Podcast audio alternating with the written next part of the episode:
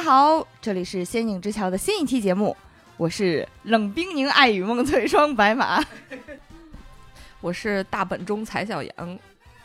大家好，我是张叔凯凯，辈分一下就上去了。这期啊是我们仙境之桥第一次做综艺，而且呢就是前段时间刚刚完结第二季的一年一度喜剧大赛，非常非常热门啊。因为它的第一季也非常精彩，所以这次呢我们是两季一起分享。这期呢我们的嘉宾是凯凯和柴小羊，他俩已经是喜剧大赛的忠实粉丝了。忠实到什么程度呢？就是我看了他们准备的稿子，这期话筒我都不摆在我面前了，我觉得我插不上话。嗯。这期节目未央虽然没有回归，但是呢，他作为一年一度喜剧大赛的忠实爱好者，会以模仿秀的形式穿插于这个 这期节目的各种环节之中，给大家展现一下模仿技能。啊，确实是我感觉就是我身边的人都特别喜欢看这个一年一度喜剧大赛。因为后来就是呃，我和我老公已经约定，就是不是每周五更新嘛，然后。就是都等着不看，一定要两个人约好在同一个时间看，因为就不会被剧透。然后两个人看完之后还能一边看一边讨论一下。我作为一个东北人啊，我本身就很喜欢看小品，就从小到大看小品长大的。我给大家展示一下他是有多么的，就是小品纯属啊，改革春风吹满地，中国人民真争气，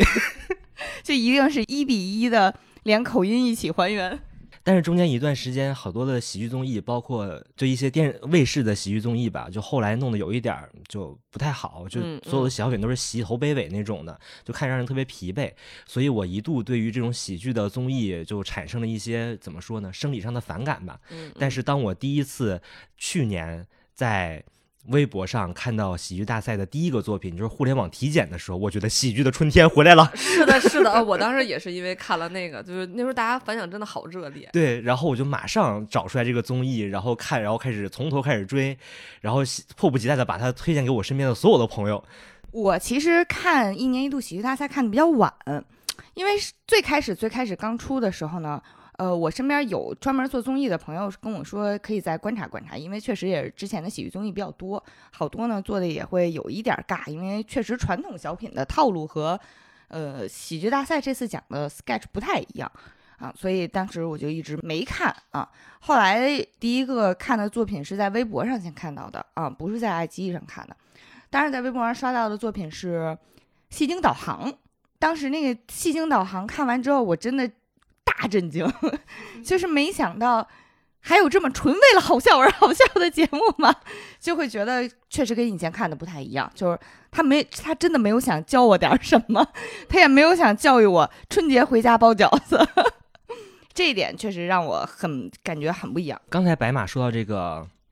喜剧大赛的。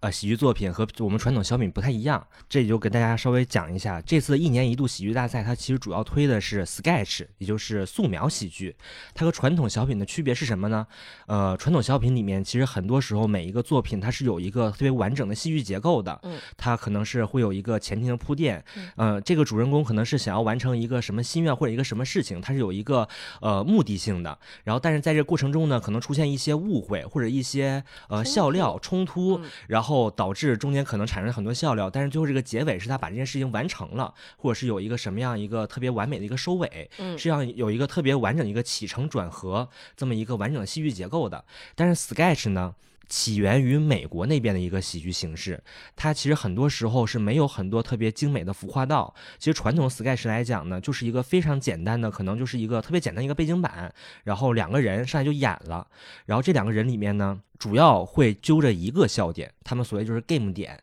然后来不断的、不断的把这个 game 点玩三番，给它一一点一点往上升级，把它推向一个高潮之后就戛然而止，这个东西就收尾了。就在你情绪到最高潮的时候，这个东西就结束了，然后就让你留下一个非常好笑的一个欢笑的声音，但是其实它没有什么特别完整的戏剧结构，它可能只是为了好笑而好笑。我记得我第一次感觉到就是这个不一样和小品不一样的这个 sketch 喜剧是，其实是我看那个《今夜百乐门》，嗯，因为它里面有很多就是很好笑，呃，然后所以我一直对这个 sketch 的定义就是这个节目特别短小，然后无厘头，然后好笑，但是。没有什么实质性的东西。对对对。比，如说我我记得印象特别深刻的一个作品是说，这个男女朋友过生日，然后男朋友许愿是说希望他女朋友所有的闺蜜都能来陪他，然后于是这个女孩看着可能只有二十出头啊，然后她的闺蜜突然就从一个来了一个老太太说，哎呀，咱们一块儿参加第一年高考的时候，然后她男朋友说啊，你你多大岁数了？然后说这绝对就是我年纪最大的闺蜜了，然后又来一个民国时期的，说、哎、当时那个杜月笙追你的时候，然后你记得吗？然后然后后来又来了一个这个。唐朝的闺蜜说：“哎，我就随便给你带了点什么唐三彩之类的。”然后她一句又跟她男朋友保证说：“这绝对是我年纪最大的闺蜜了。”或者又来了一个那个山顶洞人闺蜜，然后最后直接来了一个霸王龙。其实他没有任何就是复杂的剧情，嗯他只是玩这一个点，就是他女朋友其实隐瞒岁数，她对岁数很大了，通过嗯来不同朝代的闺蜜，然后一丝丝的受震撼。然后她那个男朋友可能看到唐朝的闺蜜，就开始拿出一本什么二十四史，开始了解他的女朋友什么的。你看之后，他可能没有连什么起剧情都没有什么起伏，但是就是很好笑。嗯，其实一年一度喜剧大赛里面呢，也有一个作品是这种特别短小精悍，然后非常符合 sketch 这种这三番儿走的这么一个呃结构的作品，就是《戏精导航》，也是刚才白马提到的那一个。嗯，而且真的超好笑。真的我超喜欢，我可能主要是喜欢模仿秀啊。《星星导航》这个作品，其实最开始那个男演员给了一个非常简单的铺垫，就是他着急去公司，所以他要导航，给他导一条最快的道。然后这个导航呢，就加载了一个新的语音包，嗨，贝贝，我在，已为您更换语音包。这个语音包就是最开始上来就是包租婆，就它的 game 点就是它的导航是一个戏精，是会非常模仿那些非常经典的影视剧的一个人物，嗯嗯，所以最开始给来了个包租婆，然后这个包租婆就是非常的暴躁啊，然后一直在那个骂这个我们这个男男男演员，然后男演员觉得受不了了，然后说你能不能换一个导航啊？然后结果他又换了一个语音包，就是变成了观世音菩萨。观世音菩萨呢，就和那个包租婆是非常反差的对比。嗯嗯包租婆可能非常暴躁，但观世音菩萨就非常的平静。对，而且是愿意让你经历人生的多苦多难，给你指了一条最绕的道路，然后里边给你攒了对八十一盏红绿灯给。你凑够了九九八十一盏红绿灯，然后还为了让他下高架而上高架，上高架，下高架，你不上高架，谁上高架？上高架，此乃你的福报也。然后所以这个我们男演员又非常的崩溃，说你能不能再换一个导航？于是又变成了非常戏精的紫薇。这个紫薇就是全程非常的情绪化，就一直在输出自己的情绪，没有对他导航产生任何的作用。嗨，贝贝，我在，已为您更换语音包。前方路段好拥挤哦，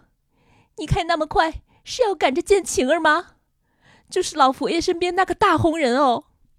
你们不是还一起看星星、看月亮？我看不见了，为什么我的眼前一片漆黑？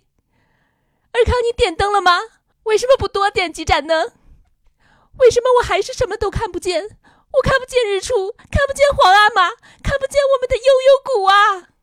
就是这逻辑听起来虽然离谱啊，但是特别简单。我觉得它最贴近 sketch 的原因是它的场景特别特别简单。对，我觉得它甚至连背景都没有，就是两个椅子，就是两个椅子，然后前面有一个方向盘，嗯然后就没有了，就就特别考验演员的功力。那个女演员尹贝希，就是她太厉害了，就是全场就靠她，就是因为学的完全还原，所以特别特别好笑。嗯、是的，我昨天还看了一个这个对于这个编剧的采访，因为这个编剧是《还珠》作品，最开始写出来的时候，就是因为尹贝希非常会模仿，于是他们就就着这个东西往上找吧，就说这个、哦呃这个这个模仿能能写出个什么作品来，就把这个本儿就哦写出来了。嗯然后所有人看完之后都说哇，这个本儿太棒了，就太好笑了，就好笑炸了。所以我觉得就是 sketch 有的时候非常非常依赖演员的某一个个人特性，嗯，然后像这个节目，尹贝希自己极其优秀的表演的能力，就是极其优秀的模仿的能力，其实是无可取代的。而且那个表演的好笑的程度，就是重看很多次，你脑子里面完全知道他下一句要说什么，但是他说出来你还是会笑。而且就像这个所谓的这个 sketch 的结尾啊，它这个结尾其实就收在了这个导航在三个角色间互相转换、互相聊天的过程当中，然后这个男演员非常崩溃。但是其实按照以往的小品的逻辑呢，这个男演员最后肯定得是，就你怎么去到了公司，或者是你到公司司就是中间的过程中又发生了什么事情之类的，就他肯定要把这个前提做一个回收。嗯嗯，但是 Sketch 的话，其实它就是收在一个最好笑的地方，就戛然而止了。那咱说说二喜里面的节目吧。一年一度喜剧大赛出到第二季之后，有个昵称啊叫二喜，后面这么说比较简单一点啊。二喜上的时候，我是很快的上车了啊，而且我为了看二喜，先把一喜的节目补了一遍。前面聊了这么多，咱们分享一下二喜各自最喜欢的节目吧。我觉得好像区别还是挺大的哈。说到这个二喜最喜欢的节目啊，然后我想了一下，作为土豆的唯粉，我觉得是，我喜欢的土豆的节目，一个是这个，就是他在第一轮和这个吕岩带来这个大本钟，真的太好笑了，因为大本钟是一个致敬了我最喜欢的电视剧，就是《潜伏》。嗯因为《潜伏》的那个剧情是这样的，是说有一个我党的地下党的人员一直潜伏在国民党的这个特务站里面，然后他的代号叫峨眉峰，然后。就是因为他在那个站里混得太好了，他太得站长喜欢了，他把所有人都搞掉了，最后只剩他和站长两个人的时候，底下的评论都是站长说：“哎，我觉得我好像是峨眉峰啊。”就是 因为这个梗一直都在，就看过《潜伏》的人，就或者喜欢《潜伏》的人，就是太熟了这个梗。然后看到这个大本钟的时候，就讲到，其实这个吕岩演的这个人是这个英国潜伏在这个德国的这个特务大本钟，但是他就是被人发现不了。他的上司土豆，土豆就怀疑了所有人，土豆死心塌地的信任他，除了死心塌地，我想不到别的词了。然后土豆就是最后怀疑了一圈儿，已经开始怀疑我是大本钟，因为这个情报只有我知道。然后，然后所以就是完全还原了这个潜伏的这个梗，所以让大家觉得可能就看起来就更亲切、更好笑一点。嗯，嗯我好像看到有人对这个节目的解读是一个另一个方向，就是说土豆其实是一个潜伏的特务，但是呢，他因为在漫长的战争当中已经失去了自己的上限和下限，所以他彻底成为了一个孤岛特工。然后在这种很极端的战争的环境下，他出现了这种精神失常的。或者说心理崩溃的这么一个情况，我觉得从这个角度解读也还是挺有意思的。土豆说我没这么想过哦，我觉得这个，我觉得这解读太深了。我看那个嗯解读是说，其实土豆他是一个法西斯军官，他们这边已经不行了，他为了能活下去，所以他必须顶一个。就所以他最后才说句那句“远东失守了，哦前线失守了，诺曼底登陆了，你成同盟军了。就我我觉得那是他自己的心声，可能是，而且土豆在这里演的特别好，就是他那些天马行空的想法，尤其是他最后来了一句那个 “My feeling e b I'm clock 大笨 ”，然后而且我还会翻花手呢。就是你听着是德语、英语，还还是大笨，又变成了中文，就是那个特别好笑。嗯，就是一个这么好笑的剧，然后他最后的结尾还说的是什么？故国三千里，然后代号大本钟，就感觉自己很壮烈的那种感觉。嗯，那我要说一下，我在这个整个喜剧大赛作品里面，我觉得 top one 的一个作品，就是我最喜欢的《当一个龙虾人决定去死》。呃，其实这个节目的一个前提就是，呃我们发现一个外星人就是龙虾人，然后龙虾人是可已经可以来地球和人类一样生活了，然后就有这么一个。龙虾人他叫做吕岩，他在地球，然后一直在给自己的父母发消息，但是他在天台上给父母发消息的时候，就突然间有人来跳楼，然后拉着他一起跳。对，然后而且不止一个，然后突然间来了三个人，都要跳楼，都要拉着他一起跳。然后，但是最后他发现这三个人都是自己内心深处的一个独立的人格。对，然后一个是他的心理阴影，一个是他的崩溃瞬间，一个是他的负面情绪，就等于另外三个人格轮流拉着他去跳楼啊，真是太可怕了。嗯。对，然后其实他们所在意的事情都是特别小的事情，就比如土豆那个人格对应的就是他特别不喜欢吃地三鲜，但他公司还总做地三鲜。而且他是个东北人，他不喜欢吃地三鲜。左凌峰对应那个人格就是他特别觉得北京特别干，然后他的嘴唇经常就粘在那个 牙上，牙上，然后他又他又去医院挂号，然后挂号单又经常掉在地上，然后他就特别难过，都这种特别小的事情。嗯然后等到刘同对应那个人格，就是他的工作上，他觉得特别崩溃，他每天就是用那个那个复制粘贴，然后撤回保存，然后但是他那个 Ctrl 键又坏了，然后所以他就觉得特别特别闹心，特别特别烦。对应都是这些生活里特别特别小的事情，然后但是这个小的事情，其他的周围人都不会在意，然后包括他的老板也根本就不在意他所谓这些小的生活上的呃难题也好，或者负面情绪也好。因为我感觉他其实说出了很多就是在外面漂泊的人嗯。可能会遇到的一些事情，嗯。就比如说他不适应当地的天气，嗯。然后或者是说他每天做的都是什么机械无意义的工作，嗯。然后还有就是，你看他他是一个东北人，他不爱吃地三鲜，所以他可能和他的家乡就嗯不适配。然后呢，他来到这些地方之后，他又学不会当地的话，嗯他和当地也不适配，嗯就是一种不知道自己真正的家。就是比如说他去过他去过广州之后，他其实粤语说的也不好，然后他去没听我讲广东话，就是感觉他可能跟当地融入的也不是很好。但其实就到后面，比如说谢楠那个角色出来的时候，嗯其实意识到一点，就是他哪怕他整个这个人和当地的语言环境融入的很好，但是周围人还是会把他当做一个龙虾人对待。就包括他前面三个人格，每个人格出来的时候都说：“哎，你是龙虾人呢，那你怎么能懂我们呢？”就会把这个一直一直把这个东西把它扩大化，就他永远都觉得自己融入不了，但其实他可能已经融入的很好了。嗯嗯，然后等到这件事情最后解决的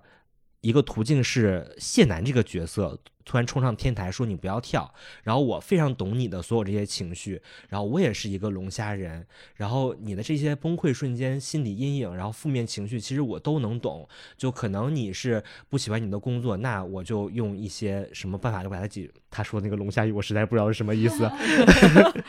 就是帮他一点点解决掉这些他自己心理上的负面情绪的问题，然后帮他找到无论是生活上重新的希望也好，帮他燃起了这个生活的希望。就所有这些作品，就这个作品说到现在，就大家觉得可能是一个非常平常的一个暖心的作品，嗯但我觉得非常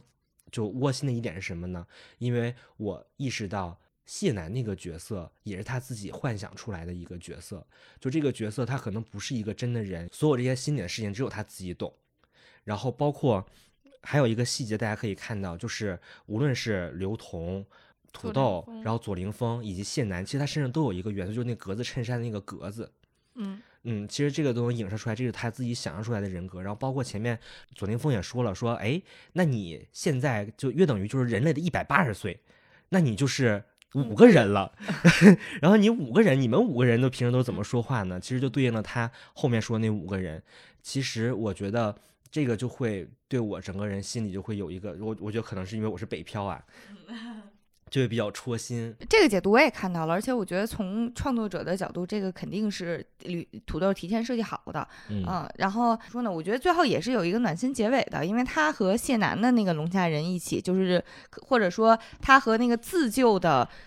呃，龙虾人人格 在一起的时候，他们看向对面那个人，一直在向你挥手，告诉你不要跳啊。就是那个人其实是生活当中一个真实的人啊，并不是他想象出来的。嗯就我看完这个节目之后，我就看到有人是这么评价土豆的，他说土豆不会故意让你哭，嗯他有一颗沉重的心，然后轻轻递给别人。嗯，那我夸夸吕岩吧，你知道吕岩是个大花臂吗？我不知道他长得哪里像大花臂了。他的个应该是右胳膊是花臂，私下整个人的气场，我就感觉和台上完全不是一个人。就他是那种私下烟酒都来的人是吗？表面上看起来人畜无害。那就是私下烟酒都来呀。吕岩的角色好像在组合当中的重要性，有的时候会被人忽略，因为大家都会觉得出梗或者是那些犯神经病是灵魂所在嘛。但是我之前看采访就说他俩曾经关系非常恶劣，恶劣到土豆把吕岩给拉黑了啊，然后直到最后都没有办法说。是彼此的朋友这么一个关系，然后他们已经合作了两年，然后这么深入的一个情况，依然不是朋友关系。我觉得这个还挺微妙的，对于一个组合来讲，我就想起来之前好像看到。呃，也是看到德云社的相关的一个报道，就讲说郭德纲和于谦，其实在台底下的时候，你也会感觉这两个人非常的淡漠，或就是或者说不是那么密切的好哥们儿般的关系，这个完全没有。我觉得像这些呃创作者吧，就是嗯，他可能自己的内心比较孤独，他可能更自洽的方式是独处，嗯嗯，而不是说跟大家一块儿，就是台上可能特别疯啊，特别嗨啊，但是在私下的时候，可能还是一个比较内向的人。嗯，我之前也看过一些，就是土豆和吕岩，就生活上一些，比如说有那种水彩之类的那种的片段，他们两个人在走路的时候离得八丈远。其实我觉得在土豆内心中，他他好像也表示过，就是吕岩很重要，就是他嗯觉得吕岩是他非常好的伙伴和朋友，但是嗯可能就是那个劲儿上来了，就是在创作中的这个崩溃和可能两个人谈不拢，嗯，尤其是我觉得土豆后来自己也说，说他从一喜到二喜学会了什么呢？就是学会和大家合作。因为他是从一个自己非常独的人，他觉得嗯这就应该这么演。他说我觉得梗就是这样的，到他可能需要大家去和他在一起，尤其是最后到二喜，他得了这个最佳创作者的这个奖，然后嗯他上去也说，他说其实。不是我一个人得的这个奖，说每一个作品都不是我一个人能完成的，是我和我的这个朋友们和伙伴们和另其他的作者在一起，然后受到大家支持。他说，只不过是大家看到了我，嗯，不是夸吕岩嘛？就发现我们最后还是会，哎，怎么绕回来了？这是，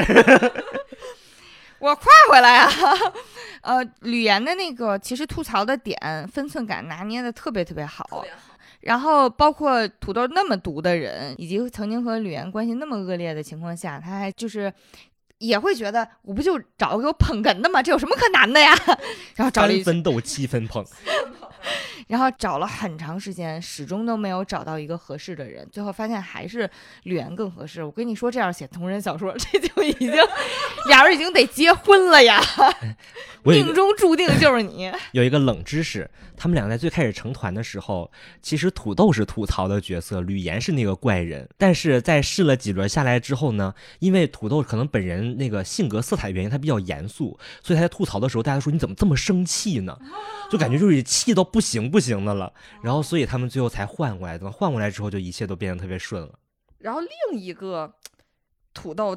我觉得看完之后，我觉得封神的作品就是《进化论》。太厉害，太厉！害了！而且我看这个作品，其实它虽然很好笑，其实我看完之后，就是作为这个铁杆粉丝，我看完之后特别感动，因为哎，我已经开始要哭了 你现在！就哭呀！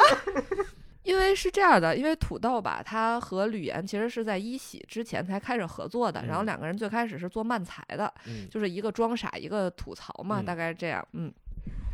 我听人说这叫没头脑和不高兴。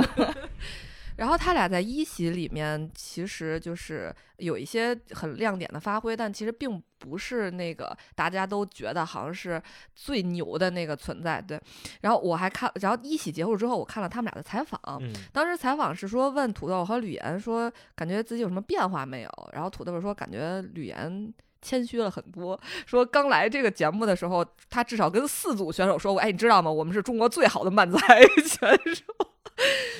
然后自己觉得自己特别厉害，因为那时候他们在线下还得了好多奖，就是组组剧就爆了那种。然后来了这个节目，当被问到说：“哎，你们这个最后没得冠军有什么想法？”他们说：“啊，不敢想，不敢想。”说土豆说：“张弛是我爹。”然后，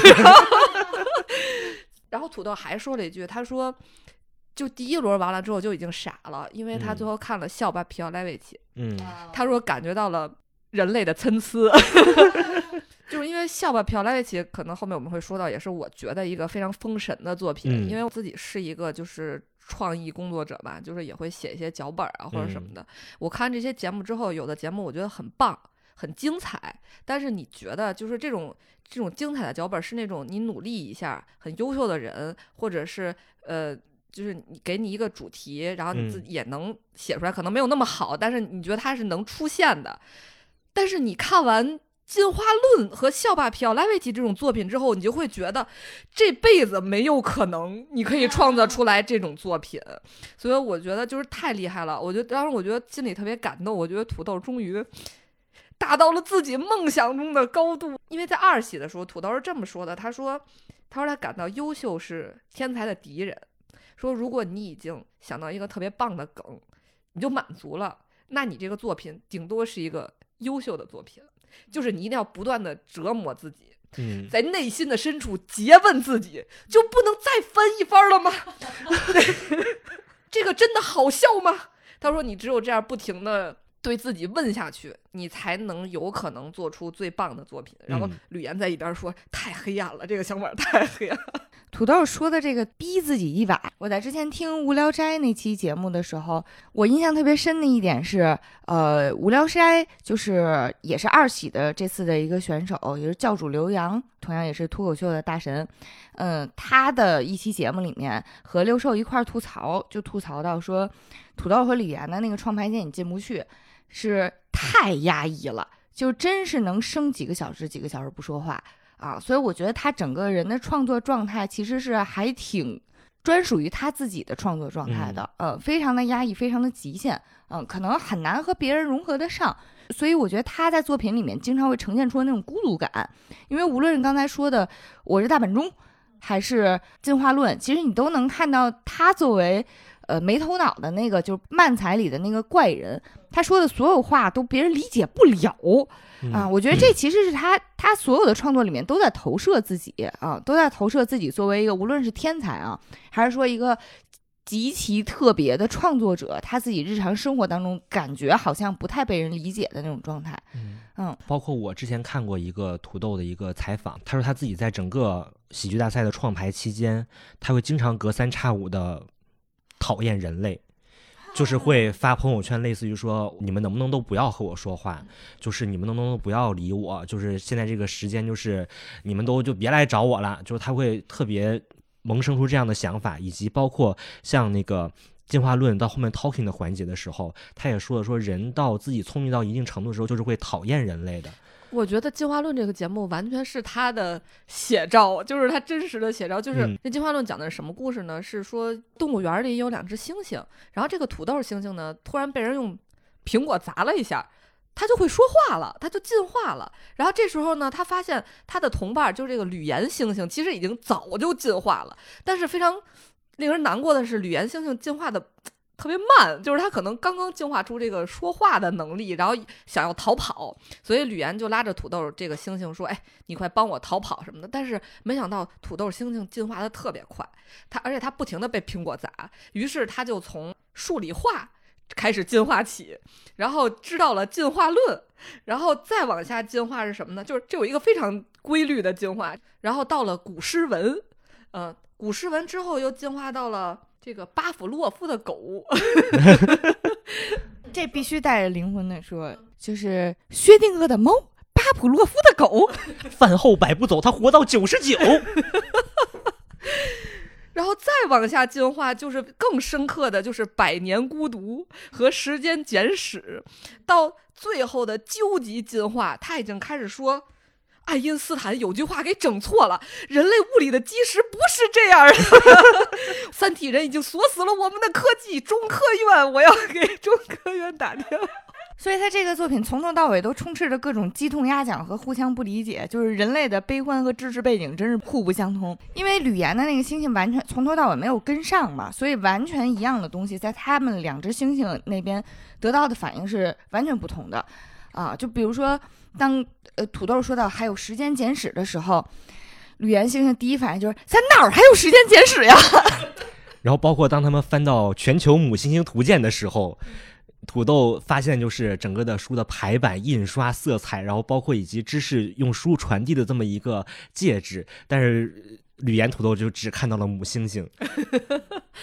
其实我觉得最后这个土豆星星也说了一个，就是他说为什么越长大越孤单，越进化越不安呢？就是他觉得人知道的越多，想要的越多，就越不高兴。嗯然后你不知道，然后你就傻傻的有傻傻的快乐，嗯。嗯其中有一个让大家笑的都不行的一个梗是，当他们俩决定要逃出去的时候，突然土豆给自己带了一个小叶子，在他的私密部位，然 后 然后吕岩星星就不懂了，说：“你这是干嘛呢？”土豆星星说：“挡一下。”然后说：“你你你不挡一下吗？说你你都进化九年了，每天大玻璃这么多人看。”就这么溜达，你你就这么溜达呀？然后当吕岩星星好像觉得自己好像也对比起来是有点别扭，想找了个箱子挡一下之后说：“哎，你说也奇怪，我以前怎么不知道挡一下呢？”土豆星星说：“哎，恭喜你呀，这就是进化呀，你进化出了羞耻心呐，很多人类都没有。”所以我觉得这个作品真的是怎么看怎么进琢磨，而且看的时候会觉得土豆真的其实想表达的东西特别多嗯啊、然后我对土豆还有一个印象特别深的点，其实是在看一喜，就我原本看第一季的时候纯看的是纯享版，就是哪个作品名字眼熟，因为很多都上过热搜嘛，我就去看哪个，所以我没有看导师点评和他跟大家互动的那些什么前彩后彩我都没看。当时在一喜的时候，我记得一喜他们表演完，在导师提问的环节，李诞问了一个问题说，我们脱口秀大会里面也有满才组合。我都我当时听到没好意思接你，那漫才组合好像确实不是特别行啊。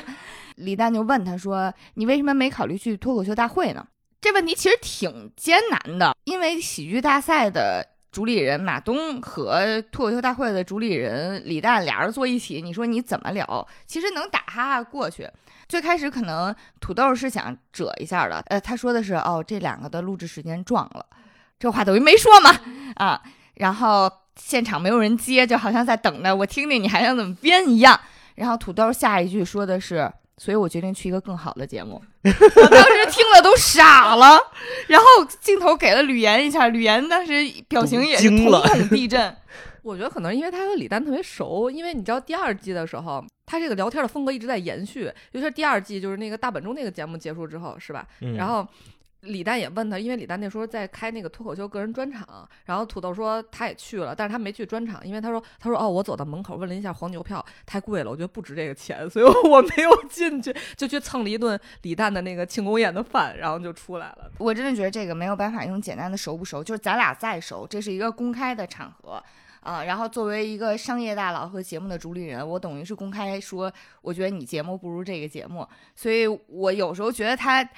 好尖锐啊，就是他有的时候也还是挺尖锐的啊嗯。然后那次投票也是李诞唯一一个没投票的，好像。就是刚才就咱们反正说《进化论》这个节目多么多么神之类的，但是后面我其实看了一次土豆的采访，他说他这个作品单纯是因为自己某一天在遛弯的时候想到自己侄子，他侄子学习不是特别好，他就想说你怎么就不能用功读书呢？但他后来一想说，我好像学习也不是特别好，于是他就想到那句用功读书怎么会从我嘴巴说出？他想说，哇，这个梗太好了，我一定要为这个梗写一个作品。于是他就硬生生的为了这个梗写了《进化论》，就单纯是为了这瓶醋包了个饺子。而且我觉得他那个很多特别小的梗，就是因为进化论里的点密集太密集了，然后有的时候你就得多看几遍。我后来看到第二遍的时候，我才反应过来，就是当里边有一个那个呃土豆猩猩后进化嘛，所以他管吕岩猩猩叫老师。他说：“哎，老师好，老师好。”然后后来俩人说：“哎，不要老说老师好，听着好烦呀。”后来我才反应过来，那一场他们俩的对手的组合是老师好。而而而且里面就因为我觉得可能是确实太密集了，然后包有一个梗就冷掉了，因为他在里面致敬了赵本山的那个，就翻书的时候就说母猪的窄后裤里拿错书了那个。萨达姆做好了战斗准备，然后他们还自己吐槽一句说这梗有点老哈，是有点老。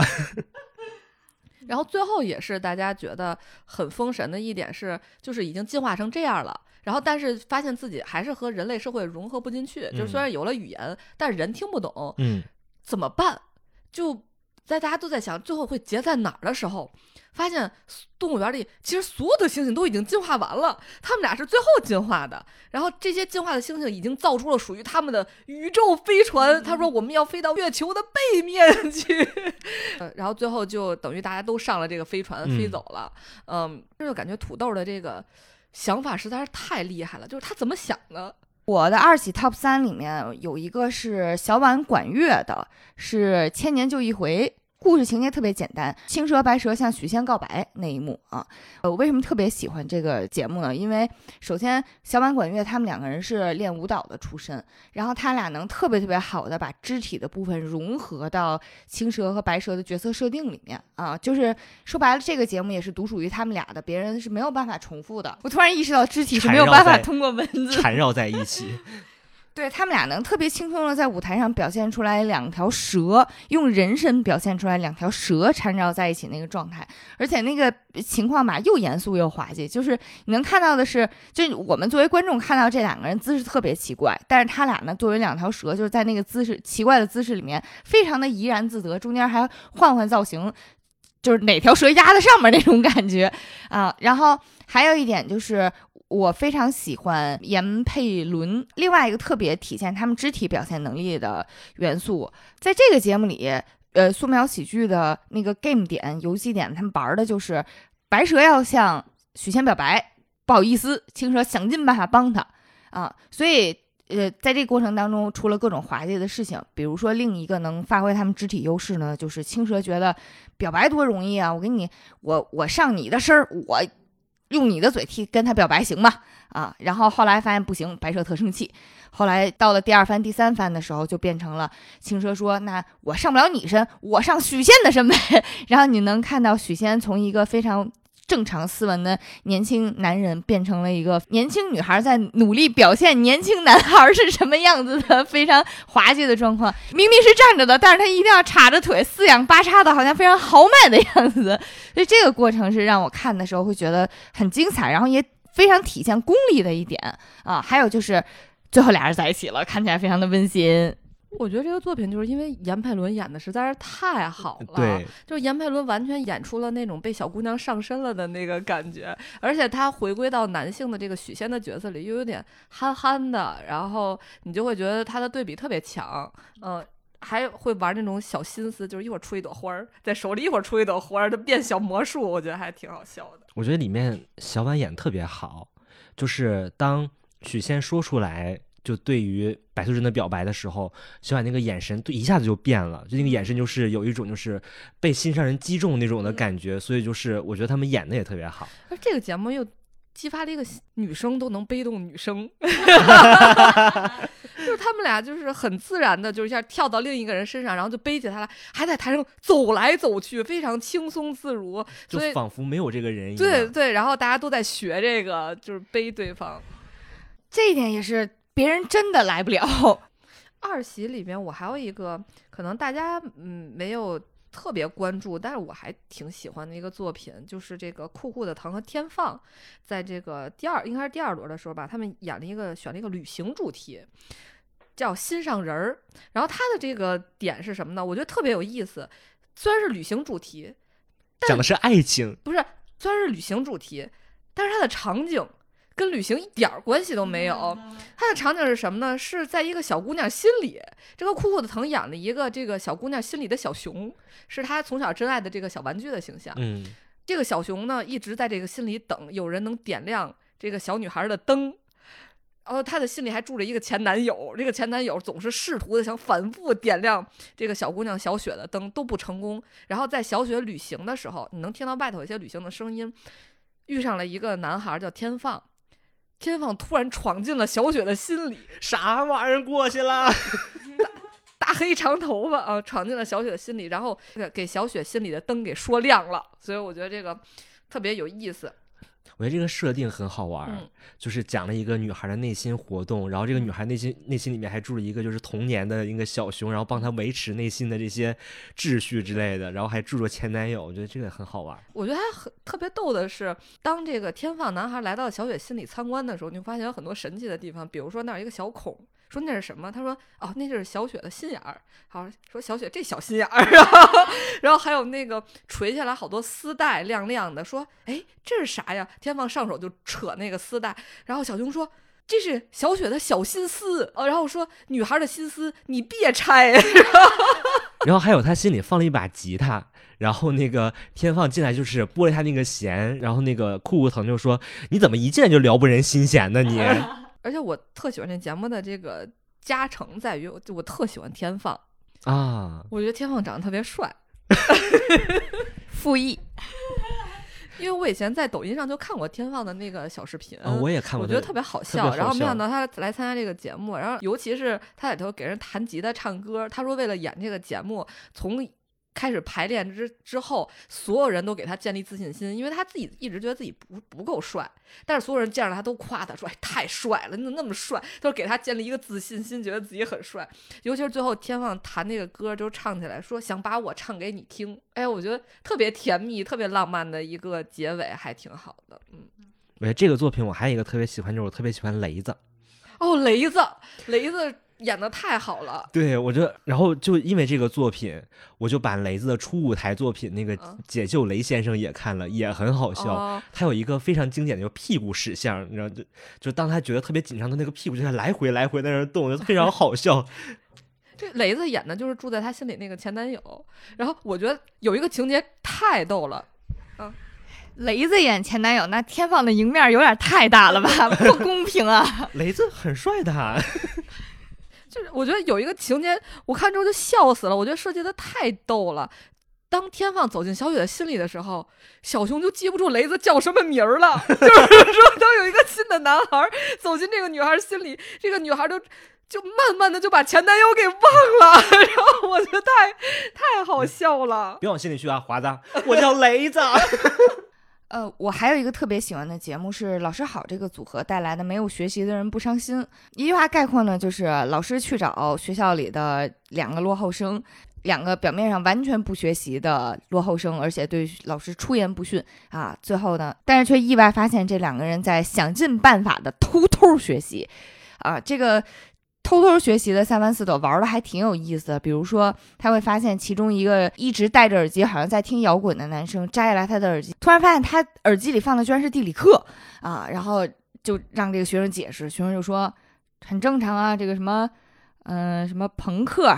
这个音乐流派什么朋克、放克，我听的这个就是网课呀。当时还要给自己找补，就是类似这样的梗在里面特别多。但是我整个最喜欢的是。这个节目的主题，就咱们都能看到那些什么成功的人讲自己如何奋斗的，但其实很多时候把目光放到这些他努力了，但是他没有成功，其实这个视角是很稀缺的，而且也是非常温情的。我让我当时看完之后，一下想起来顾长卫和蒋雯丽拍的那个电影《立春》，对，就是同样都是热爱，成功者的热爱和失败者的热爱其实是完全不一样的待遇。这个作品让我非常喜欢。嗯，说到立春，也推荐大家都去看。这个电影实在太好看了。其实还有一个也是我非常喜欢的作品，就是今年最火的《少爷和我》。嗯，哎，我我其实更喜欢的是《少爷和小姐》，就这个系列。我也是。其实《少爷和我》这个故事非常简单，就是讲一个管家和一个像少爷的管家和一个像管家的少爷在一起的。对，而且这两个人的名字也都能非常明白大家玩的梗是什么，就要玩霸总的那个梗。嗯，比如说那个管家的名字叫龙傲天。然后他有着各种那个少爷的病，比如说他对女人过敏，然后患有幽闭恐惧，然后常年有胃病，然后身体特别不好。对，然后就经常来一段那个现代舞，然后要誓死守护自己的主人刘波，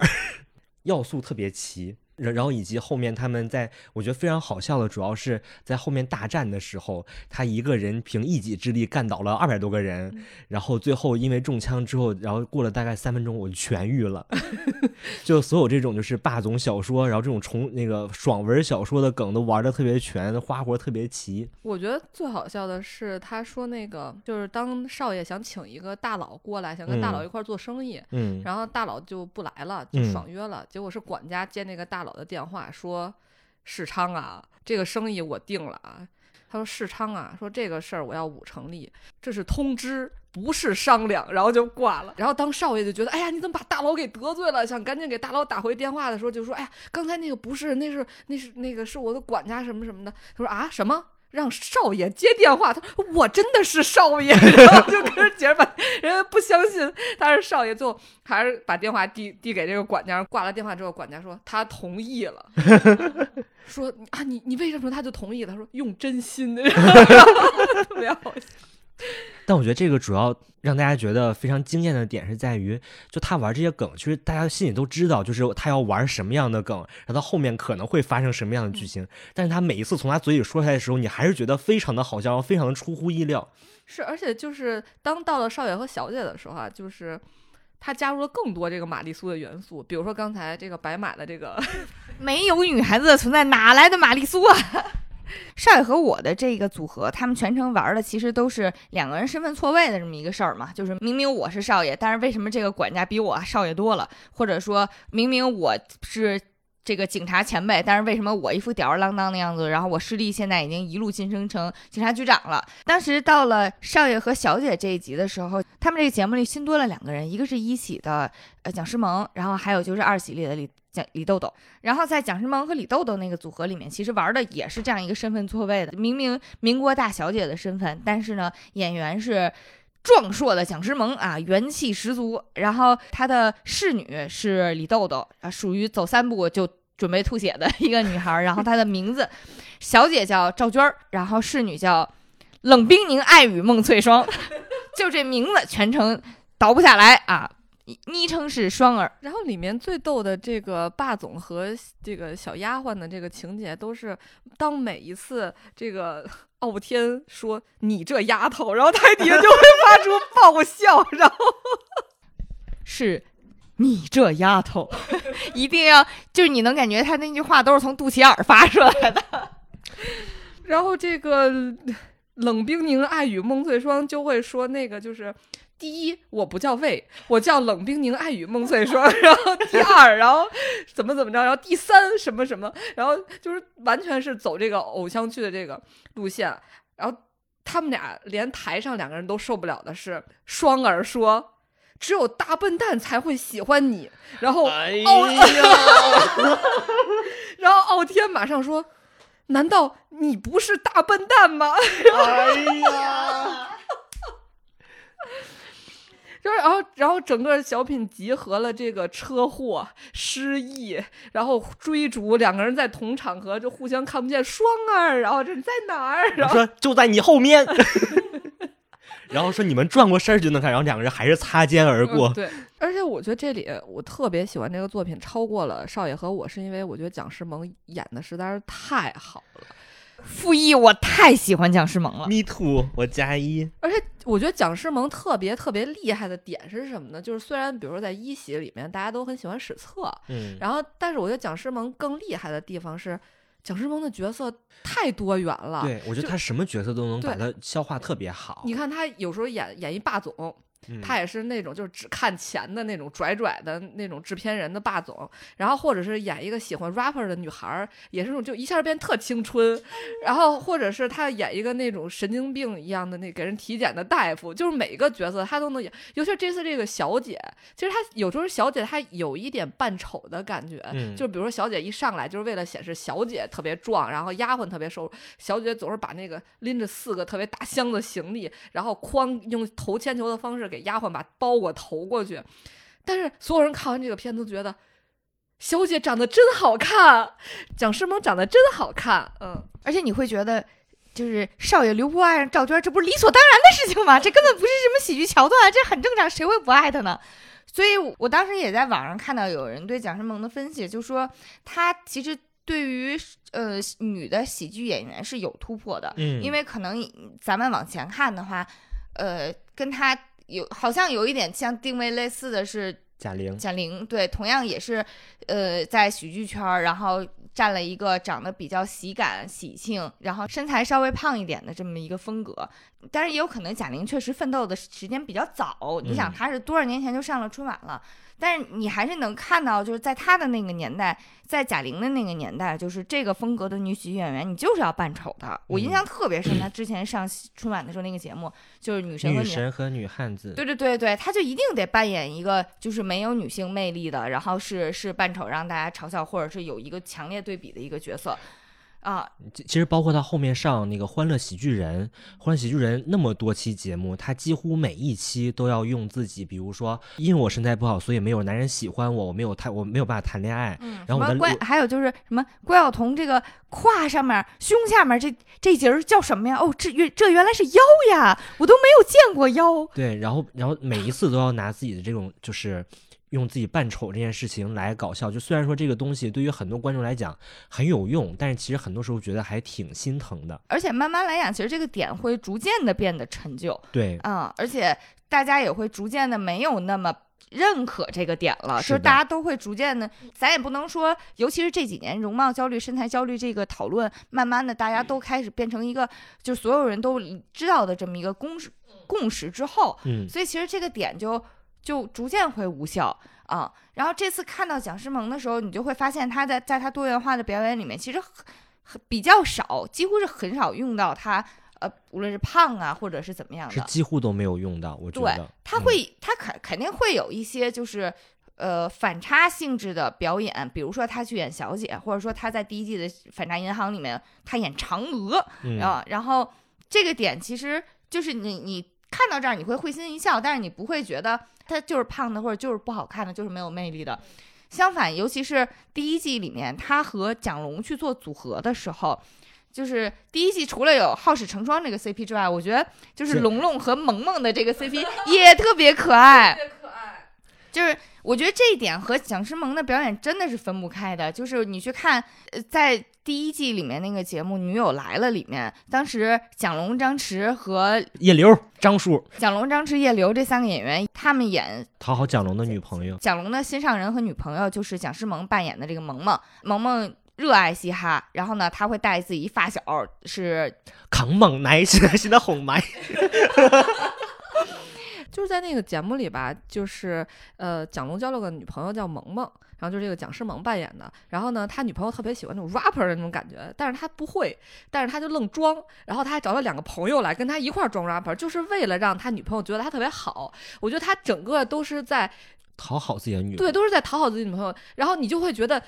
而且而且，当蒋诗萌出场的时候，你会觉得这么好的女孩，她真的值得她的男朋友对她这么好。所以就是她不是光靠自己的这个去扮丑了，而且就是嗯你看完她的节目，就会觉得这个女孩真的是有魅力的是有魅力的。对，包括就后面那个台下十年功里面，蒋龙有一个没有出场过的暗恋的女生，也是萌萌。对这个地方其实想表白一下那个他们三板斧的全体的这个创牌工作人员，就是他们其实没有任何一次给蒋诗萌安上那种传统的丑角，他演的都是，比如说他可以是一个搬家工人，他可以是一个老板，他也可以是蒋龙的那个心上的女友，但他从来都不是一个。用自己身材或者用自己长得不好看这件事情做搞笑的这么一个人，但是对比来讲，大家记不记得蒋诗萌第一次出场的时候，呃，导师有说他刚拿过金牌喜剧班的那个冠军，就金牌学员。他其实在我看了一下他在那个节目里面的一些作品，其实他那个节目里面还是。就都是在用传统自己当丑角这种，就是我可能是一个没有人爱的老板，然后当有个员工对我表现出他有一点喜，可能是误会的那种喜欢，我就像疯了一样扑上去那种的。好陈旧啊！我的天呐，，就在这种情况下，就觉得两边对比就非常明显。确实是，所以我觉得就是往大了说啊，其实这个节目以及有关蒋诗萌的这些创作，这些创作者，包括他自己，其实都有拓宽胖女孩儿、拓宽女喜剧演员的空间，同时也在拓宽胖女孩儿的生存空间。我觉得嗯这一点是很难的。然后包括像那个，就就说到女演员这一块儿啊，就之前好多人都觉得漂亮的女孩没法演喜剧，嗯，但就是像去年，就无论是那个那个史册，还是说尹贝希，其实蒋诗萌也很好看，她的眼睛真是秋水含情啊，不灵不灵的。就大家就我觉得大家可以就是摒弃掉这一个，就是说好看的女孩不能演喜剧这一点，就包括以前贾玲也经常说一句话，说我没有办法瘦，我瘦了就不好笑了。啊，就这件事情，我觉得大家就可以把这种陈旧的观念都摒弃掉，就是什么人都可以演喜剧，无论是好看还是不好看，还是还是胖还是瘦，就嗯。只要你有一定的喜剧色彩，你本身的基础基础扎实，就基础功力够扎实，你就可以演喜剧。嗯我觉得看完二喜之后，我的感觉是，就是它确实没有一喜让人觉得那么好。我觉得一个是因为大家的期待都很高，还有一嗯个就是我觉得这次的赛制真的是对，非常的令人崩溃。就是呃，因为一喜的时候，它的赛制是先是第一轮儿大家就是自己的那个小组演，演完之后大家会分成三个队，然后可能每个队有好几个小组，然后再。之后，比如第二轮、第三轮、第四轮的演出都是你们这就是这些队去做一些节目，三个队嘛。然后虽然可能也是小组单独出战，但其实凝聚的是大家的这个努力，嗯这个感觉就很不一样。而且，但是这次二喜呢，就一直没有分队，然后就还是按小组演，嗯，每次都是小组这俩对对对人演。如果总是他们俩演吧，你会觉得有点单调。嗯，然后后来节目就要把他们强制两两配对。要不然就是强强联合，要不然就是弱弱总被淘汰，或者是带飞机，带飞对，然后强绑定在一起，导致大家吐槽非常多。嗯，嗯我觉得一喜的那个赛制之所以好的一个原因是，我觉得喜剧创作是一个人多力量大的这么一个。一一个性质，就比如说一喜在第二个赛段的时候，因为有了这样一个喜剧大队的这么一个赛制吧，就是有三个大队，所以他们排出了很多非常好看的群像戏。嗯就比如说我非常喜欢的《父亲的葬礼》，嗯像《月光族》，这包括到后面几个赛段的，像《反诈银行》这种，都是我非常喜欢的。大家所有人都一起整嗯个团队一起上、一起创作的这么一个作品。但是嗯到二喜的时候，因为这个人数的限制，每个都是各自成组，然后两个人在这死磕一个作品，就显得。就我觉得是既耗费精力，然后也让整个的创作过程可能有点难。嗯，而且我觉得这样容易对观众的影响是，你容易成为唯粉，就对对对对，就是当你喜欢这个组合的时候，就你只能喜欢这个组合，影响到我看这个节目的动力。对，而且就会有很多反对啊，或者是批评的声音，嗯我也感觉特别清晰，就是看二喜，尤其到后面组队的情况不如人意的时候，你在网上看，真的就是饭圈互撕大战，而且用的那些话也都是什么非常标准的饭圈话术，什么组队扶贫，然后什么那个队是什么王族之类的，就是你会整个观感就会觉得开始变不好了，它就不是一个鼓励合作创作的机制，感觉上是啊，嗯，就是改的挺好的，下回不要再改了。这说到一喜的话，真的，一喜里面好的作品太多了。呃，因为想到要准备一下一喜，大家就是喜欢什么节目的时候啊，我我看了一眼这个 一喜的节目单儿，我觉得我得分三个不同的方向，然后每个方向有多少个作品这样的，对，而而且昨天我和蔡小阳我俩对了一下自己一喜喜欢的名单，发现我俩都没有重的。嗯，首先我其实是想说这个一喜的这个第一轮儿。就是大家的初登场作品，嗯，因为我觉得初登场作品就是让你能快速的认识这个演员，而且他就如果你的作品特别好，其实是特别吸粉的。比如说，我爱上土豆和吕岩，就是从大巴车上的奇怪邻座开始的，那是我第一次看漫才，我觉得啊他们俩的节目实在是太好了。可能那时候可能节奏还没有特别好，所以他们俩那时候是被淘汰了，还有点快，那个时候可能有点听不清了都对。对对，但是 真是太好笑了，我是你的双胞胎哥哥呀。对滴滴滴滴滴滴滴滴滴。然后就是、呃、特别喜欢的，一个是刚才咱们提到过的这个互联网体检，然后他的那个梗就是在你体检的时候，把那些呃互联网的那些收会员呀、什么充钱的这些都加入到体检这个场景里去。然后比如说啊，你体检之前你得先看广告，然后是这个体检的医生现场给你演广告，然后如果你不想看，想马上体检怎么办呢？你就先充会员。之后呢，还有这个那个抽血，针针 扎进去不抽了，然后 说如果你想体验完整的抽血服务，需要下载我们的 APP。哦，对，先得下 APP，然后下完 APP 之后呢，蒋什么呢开始缓慢的拉动这个抽血的这个装置，说你干嘛呢？说我抽血呢，说现在我们的速度是每秒零点零零零二毫升，然后说距离抽完还剩两个小时多少分钟多少秒，他说这也太慢了，怎么办？说如果想提速的话，可以购买我们的抽血提速包，然后 然后。购买完之后，蹭的一下就抽完了，就让我下想到每次下载那个 电影儿什么的时候遇到这个。然后还有就是拍胸片儿，拍完胸片儿之后，你会得到一个非常小的一片儿，说这是你胸片儿的六十分之一。说之后我们会在每周的四五六晚八点给你发送两片新的。然后，然后说那个，如果你想马上看，你你想马上获得完整的话，你可以。购买我们这个超前点播收片服务，三十元一片儿。然后这个时候，这个来体检这个人就发出了灵魂的吐槽，然后这个就上热搜了。为什么最后这个就是他说的是我已经是会员了，还要花钱提前看片儿，你们的吃相未免太难看了。当天各大视频网站纷纷被 爱。然后这个就是特别好笑，然后还有就是，我觉得阿凯一定非常非常喜欢的这个偶像服务生。哦，偶像服务生是这个大锁和孙天宇两个人，就是他的点是呃一个练习生。他是一个练习生，然后他被淘汰了，他要谋生，于是他去一个餐厅面试当服务员，但是他完全那一套还是那个练习生要出道的那一套，所以就是产生了很多冲突，特别搞笑。比如说他每次都管那个老板叫老板老师，然后我觉得每次叫老板老师的时候都特别好笑。而且经常喊口号，嗯，就每到要工作的时候就是。机会是留给有准备的人，而我就是有准备的人。全民制作人们，然后还有比如说他在点菜的时候都会说什么？大锁问你们这儿有鱼吗？他说哦，这鱼、这鱼、这鱼都可以，那鱼不行。说为什么不行？因为那鱼完了。然后 然后还有那种套话，就是你喜欢甜甜的奶白菜呢，还是脆脆的花椰菜呢，还是我这样人见人见人爱的天菜呢？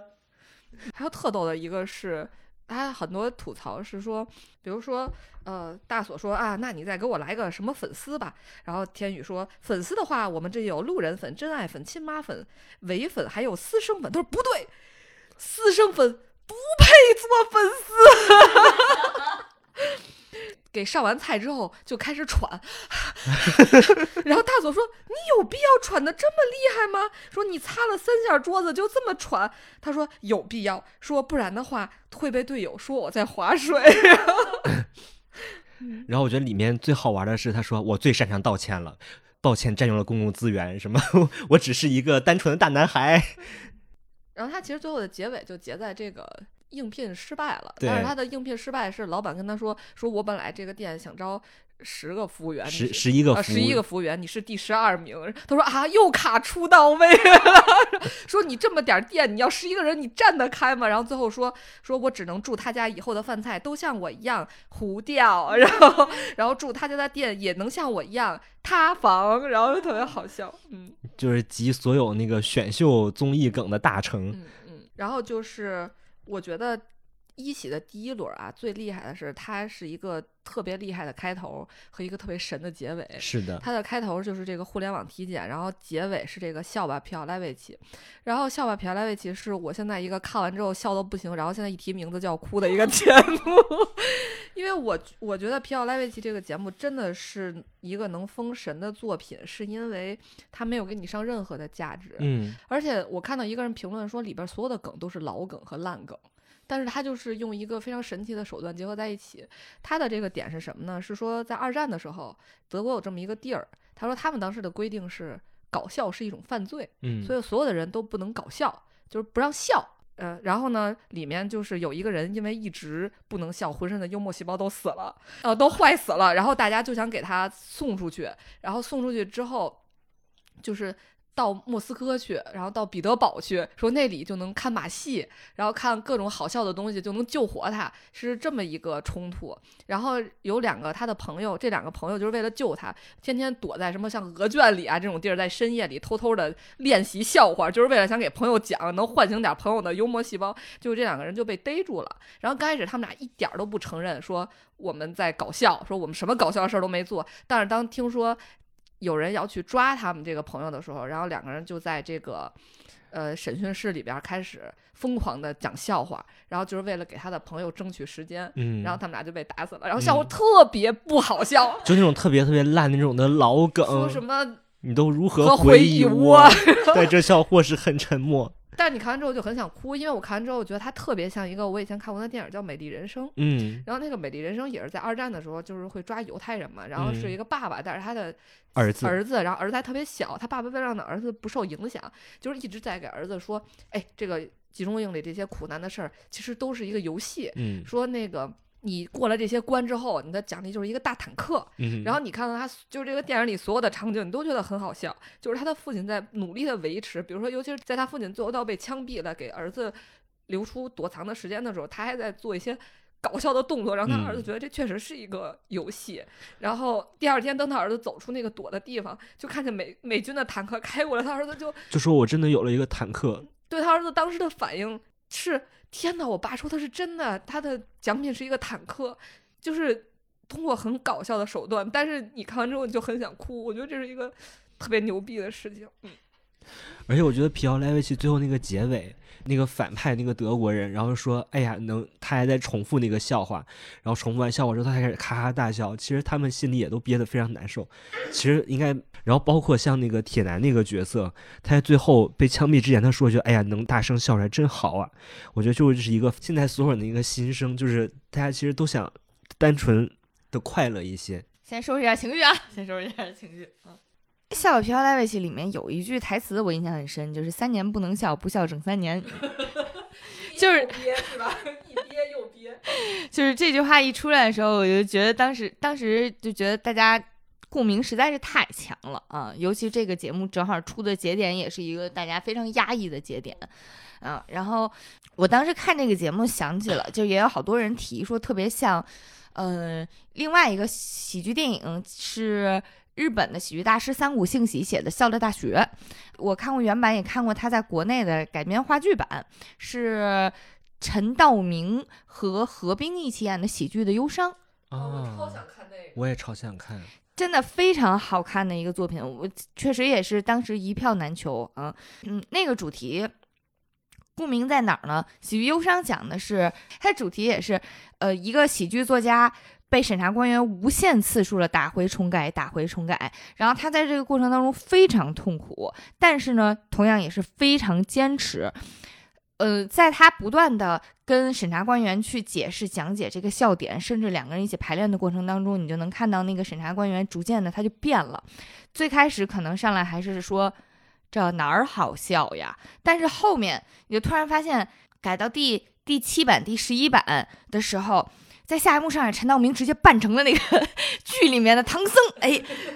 说这一幕我得这么演，你这样才好笑啊！然后你就能看到喜剧在这个过程当中给人内心的一个改变，然后以及大家逐渐形成了一种创作上的，然后要保持创作的生命力和甚至是。坚持下去的一个共识，我觉得就是这种能量感和生命力，其实是很多作品里面都不容易见到的啊。我当时看这个节目的时候，我呃，因为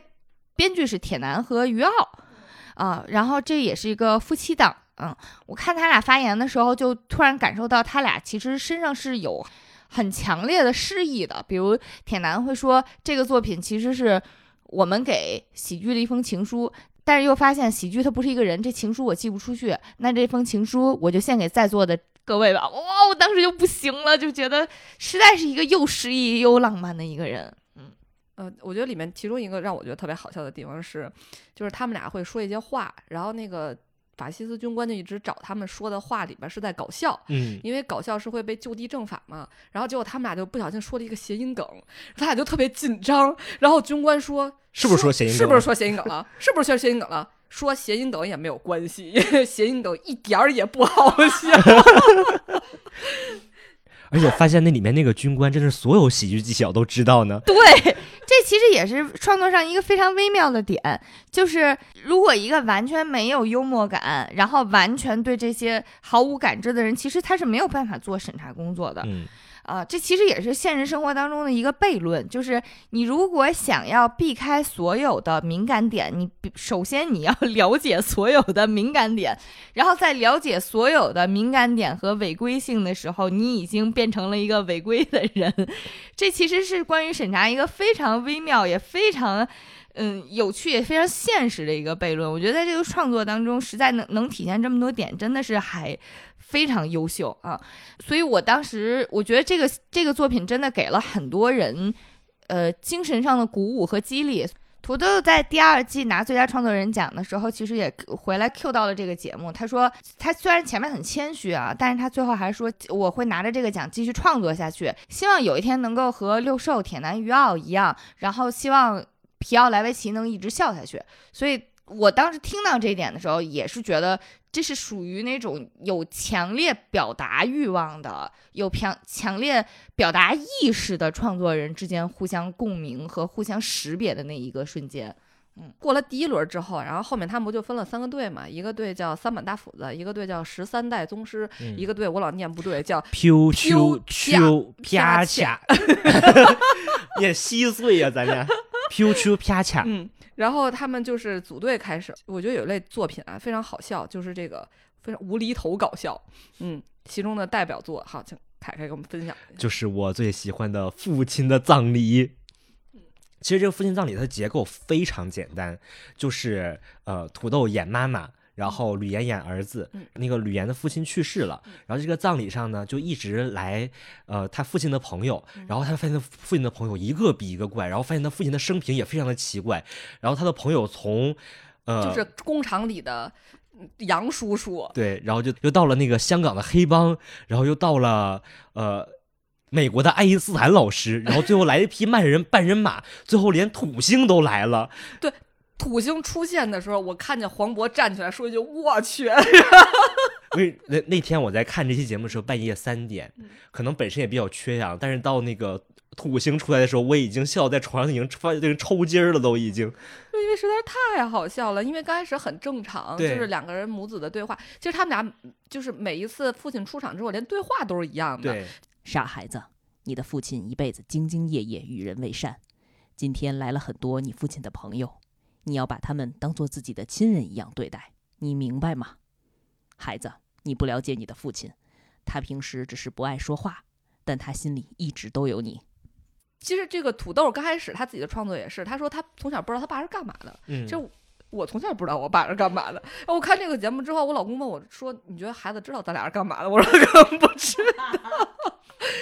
我觉得就是这个，在他用了一个这个在父亲葬礼的这个场景上，其实一直在不停的给他父亲赋予一些新的身份，然后让嗯这个孩子更了解他。然后就是他妈妈可能对他父亲的这些身份非常习以为常，然后儿子在见到这些越来越离谱的朋友来的时候，就会不停的在吐槽。就比如说来的那个逮楼的时候，然后那个演儿子吕岩就说说啊，我爸爸是个逮楼啊。然后他妈说。傻孩子，你在说什么呢？你爸爸明明是个本本分分的工人，怎么会是逮楼呢？结果当那个爱因斯老师出现了之后，他妈又说说傻孩子，你爸爸明明是个本本分分的逮楼，怎么会是一个科学家呢？然后你就觉得逐步升级，但是每次这个同样的话术都会让你觉得真的好好笑啊！傻孩子，你说什么呢？你的父亲是个本本分分的科学家，怎么会是半人马呢？当那个半人马出来的时候，我已经就是惊了。我说这是不是半人马之后就结束？结果发现还有。我说半人马之后还能来什么？还能来个啥？而且而且他妈特别逗，就是土豆和这个半半人马沟通就这，然后俩人就懂了，就知道对方说的是什么。他说你父亲虽然一直在草原，但是心里一直有你呀。然后吕元道说咋听懂的呀？然后而且最后的这个高潮在于。土星出现的时候，出现了一个小土星，就一是一个孩子，孩子，这土星那个小土星就是他的卫星，可能围着土星的。然后这个演演妈妈的这个土豆，它一直在转，就是原地转，说啊，土星你都有孩子了。然后这时候吕岩已经彻底疯了，就是把外套也扔了，然后眼镜也扔了，就说说土星在公转，我的妈妈在自转，然后就结束了，就是开始的很。突然，不是结束的也也很不知所措，但是就是好好笑，台底下人都笑疯了。嗯，我特别喜欢这个作品的一个点是在整体的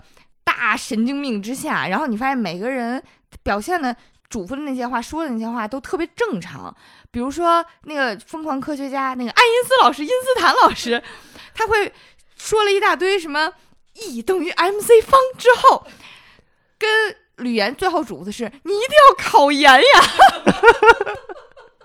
有什么不会的事儿来找我，有什么不会的题来找我。然后半人马跟他说的是：“我和这段得唱，我和你的父亲噔噔噔噔，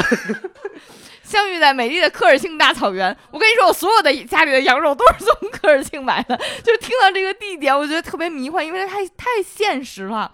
因为当时看完这个时候，就我和弹幕里面很多人都觉得它非常像一个电影，叫《大鱼》，不知道你们看没看过？那就是蒂姆·波顿的《大鱼》那个影片。这个影片其实讲的也是，呃，这个父亲在他孩一直给他孩子讲他自己年轻的时候一些经历，那些经历听说特别离谱，比如说什么遇到那种什么两个身子是这共享两条腿的那种的女人什么之类的，然后他的孩子一直都不相信这些事情，但是直到他父亲葬礼的那一天，他发现他父亲说的那些人都来了，只不过可能来的确实都是正常人，他父亲可能给那些故事加上一些童话色彩。哦嗯，然后大家都说特别像大鱼，但是后来土豆和吕岩在一次采访中说，他们确实没有看过这个电影，他们的所有的灵感都是来源于瑞克莫蒂。然后甚至包括于是土豆最开始在创那个作品的时候，是因为他一个亲戚的婚礼，应该是他表哥的婚礼，然后他发现他表哥来那些朋友都不知道，就也不知道他表表表表哥干嘛的。哦，对对，他说他本来想是弄成一个婚礼，对，后来觉得婚礼又不是不太好，然后又弄成了一个葬礼。对，嗯嗯嗯，所以其实，然后包括后面还有人给这个作品的解读是，你要倒着看，嗯就是你可能你小的时候，你觉得你的父亲就是一个土星，就是像宇宙一样的奥秘，就是特别深奥，你什么都不懂，他有很多的秘密。然后后面等你到小时候，可能是到儿童的阶段，你的父亲就是一个半人马，然后他是一个非常充满童话色彩的人物，然后能够陪着你。然后到后来，等到你上学的时候呢，你的父亲就是一个科学家，然后他给你讲很多生活上的道理，然后讲非常多的那个。知识嗯，然后等到在你到再长大一点的时候，发现你的父亲是一个黑社会大佬，嗯。能帮你摆平很多生活上的事儿。但是等到最后，当你发现你父亲可能只是一个本本分分的工人，就是你要这么倒着去看，你就发现你的父亲是对应每个阶段你对于自己父亲的不同的认知。哎，我好喜欢这个解读，嗯，我也好喜欢这个。哎呀，真不错！而且我觉得到后来就这个场上出现了一个小小事故，是最后这个节目演完了，嗯你就知道前面第一个有多普通。就是大家演完了之后，大家说，哎，所有的演员都上来，然后都已经聊五分钟了，然后杨叔叔突然在台底下说。没有人叫我，都忘了有这么个人，我没有忘了我，说我也是你父亲的朋友。因为因为过于正常而被忘却了。对，就是因为因为太普通了，然后就被忘记了。然后我现在一定要说一下，我特别喜欢这个演杨叔叔的演员，就是这个杨宇光，杨宇光啊，他演的实在是太好了。然后我觉得还有一个特别无厘头的，但是被好多人都觉得特别好看的，就是这个蒋龙张弛的那个悟空。哦，他那个场景是说，这个蒋诗萌扮演一个制片人，然后呢，那个张弛是一导演，张弛想拍孙悟空的片儿，但制片人不停的给他塞关系户或者塞这个资方。定的这个演员，然后但是导演非常坚持自己想拍一个真正的孙悟空，然后呢，这个制片人蒋诗萌就一直跟他说：“你拍那玩意儿都没人看，说你懂孙悟空有什么用啊？”然后这个蒋龙扮演的是这个他们谈话的这个餐厅的服务员，然后根据他们俩分别不同的脚本，老现场给他们演这个孙悟空的故事。蒋龙这个角色作为一个服务员，不知道为什么就特别想演啊，一直说我才是真正的孙悟空啊！你看我给你演一段啊。然后比如说这个导演刚说，哎，孙悟空看到了这个白骨精，然后蒋龙就说逮妖精，然后这时候蒋诗萌突然说他爱上了这个白骨精，然后 蒋龙说嘿，小妖精，小妖精。导演说孙悟空被抓进了天庭，然后投入了炼丹炉。然后蒋龙说：“老君有种，你烧死我！”然后蒋诗萌这个制片人说：“哎，他突然发现太上老君长得挺帅。”然后 蒋龙就说：“老君啊，呃，男人你在玩火是吧？” 然后特别逗。所以那个就是在他的这个魔幻演绎下，然后让这个冲突就更有意思。然后最后的结尾可能就是他真的是孙悟空，他就是在演他自己，嗯然后就是觉得这个世界上还有人懂他，然后想让导演坚持自己的梦想，这么一个故事。嗯，另外也是讽刺，就算你是真正的孙悟空，资方不认可，你也不是孙悟空。所以我就觉得他他们就是蒋龙、张弛，他整他们所有的作品都特别符合他们这个组合的名字，就是逐梦亚军，就是他每个作品都在逐梦，就包括就是第一个就是讲一个杀手要追逐自己的歌手梦，啊然后后面就是一个演员，虽然他是那个在那个呃密室里面演演一个丧尸，但是他还在坚持自己的演员梦。对对对，然后后面还有那个戏曲的梦，然后包括这个还有导演梦，就我嗯觉得他所有的东西都特别追，特别符合他们整个那个组合的概念。对这个名字唯一不成功就是最后得冠军了，就对逐梦亚军没有成。蒋龙、张弛这俩我特别特别喜欢，就是真的在我眼里是六边形战士，就能演、能唱、能跳，还能编，就感觉他们的每一个节目都是对于表演者有极高的要求，然后非他们俩演不了，而且他俩又是有极强的信念感那种，在他们的作品当中，主题是一以贯之的，就是要。坚持梦想啊，所以他的每一个故事基本上最后你都会或多或少会被里面的一些坚韧打动，而且最他们最出名的那个作品是最后一刻吗？最后一刻整整体完成度非常非常高，就是毕了业的表演系优秀学生找不到工作，然后在密室主题里面，在主题密丧尸主题密室里打工，演小丧尸，偶遇了老师这么一个事儿，然后老师非要抓着他提打磨一下表演。这个故事其实你演着演着很容易变特悲情，但是他最后的结尾收的特别克制，尽管蒋龙濒临崩溃，然后呢特别窘迫，但是他的老师可能因为一直生活在象牙塔里面，觉得你坚持自己做的很好，然后老师带来的那些其他的学生完全没有因为我的前辈师哥混得不太好而觉得有任何的，而有其他的负面的心理感受，而是认认真真的就围在他一边学习他是怎样演 丧尸的，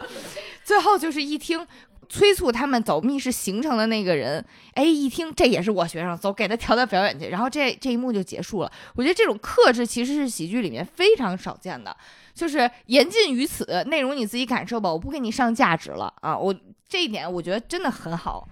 说到这个硬上价值和这个就不克制啊，就想到了又一个一系的作品，就是一出不好戏。嗯嗯。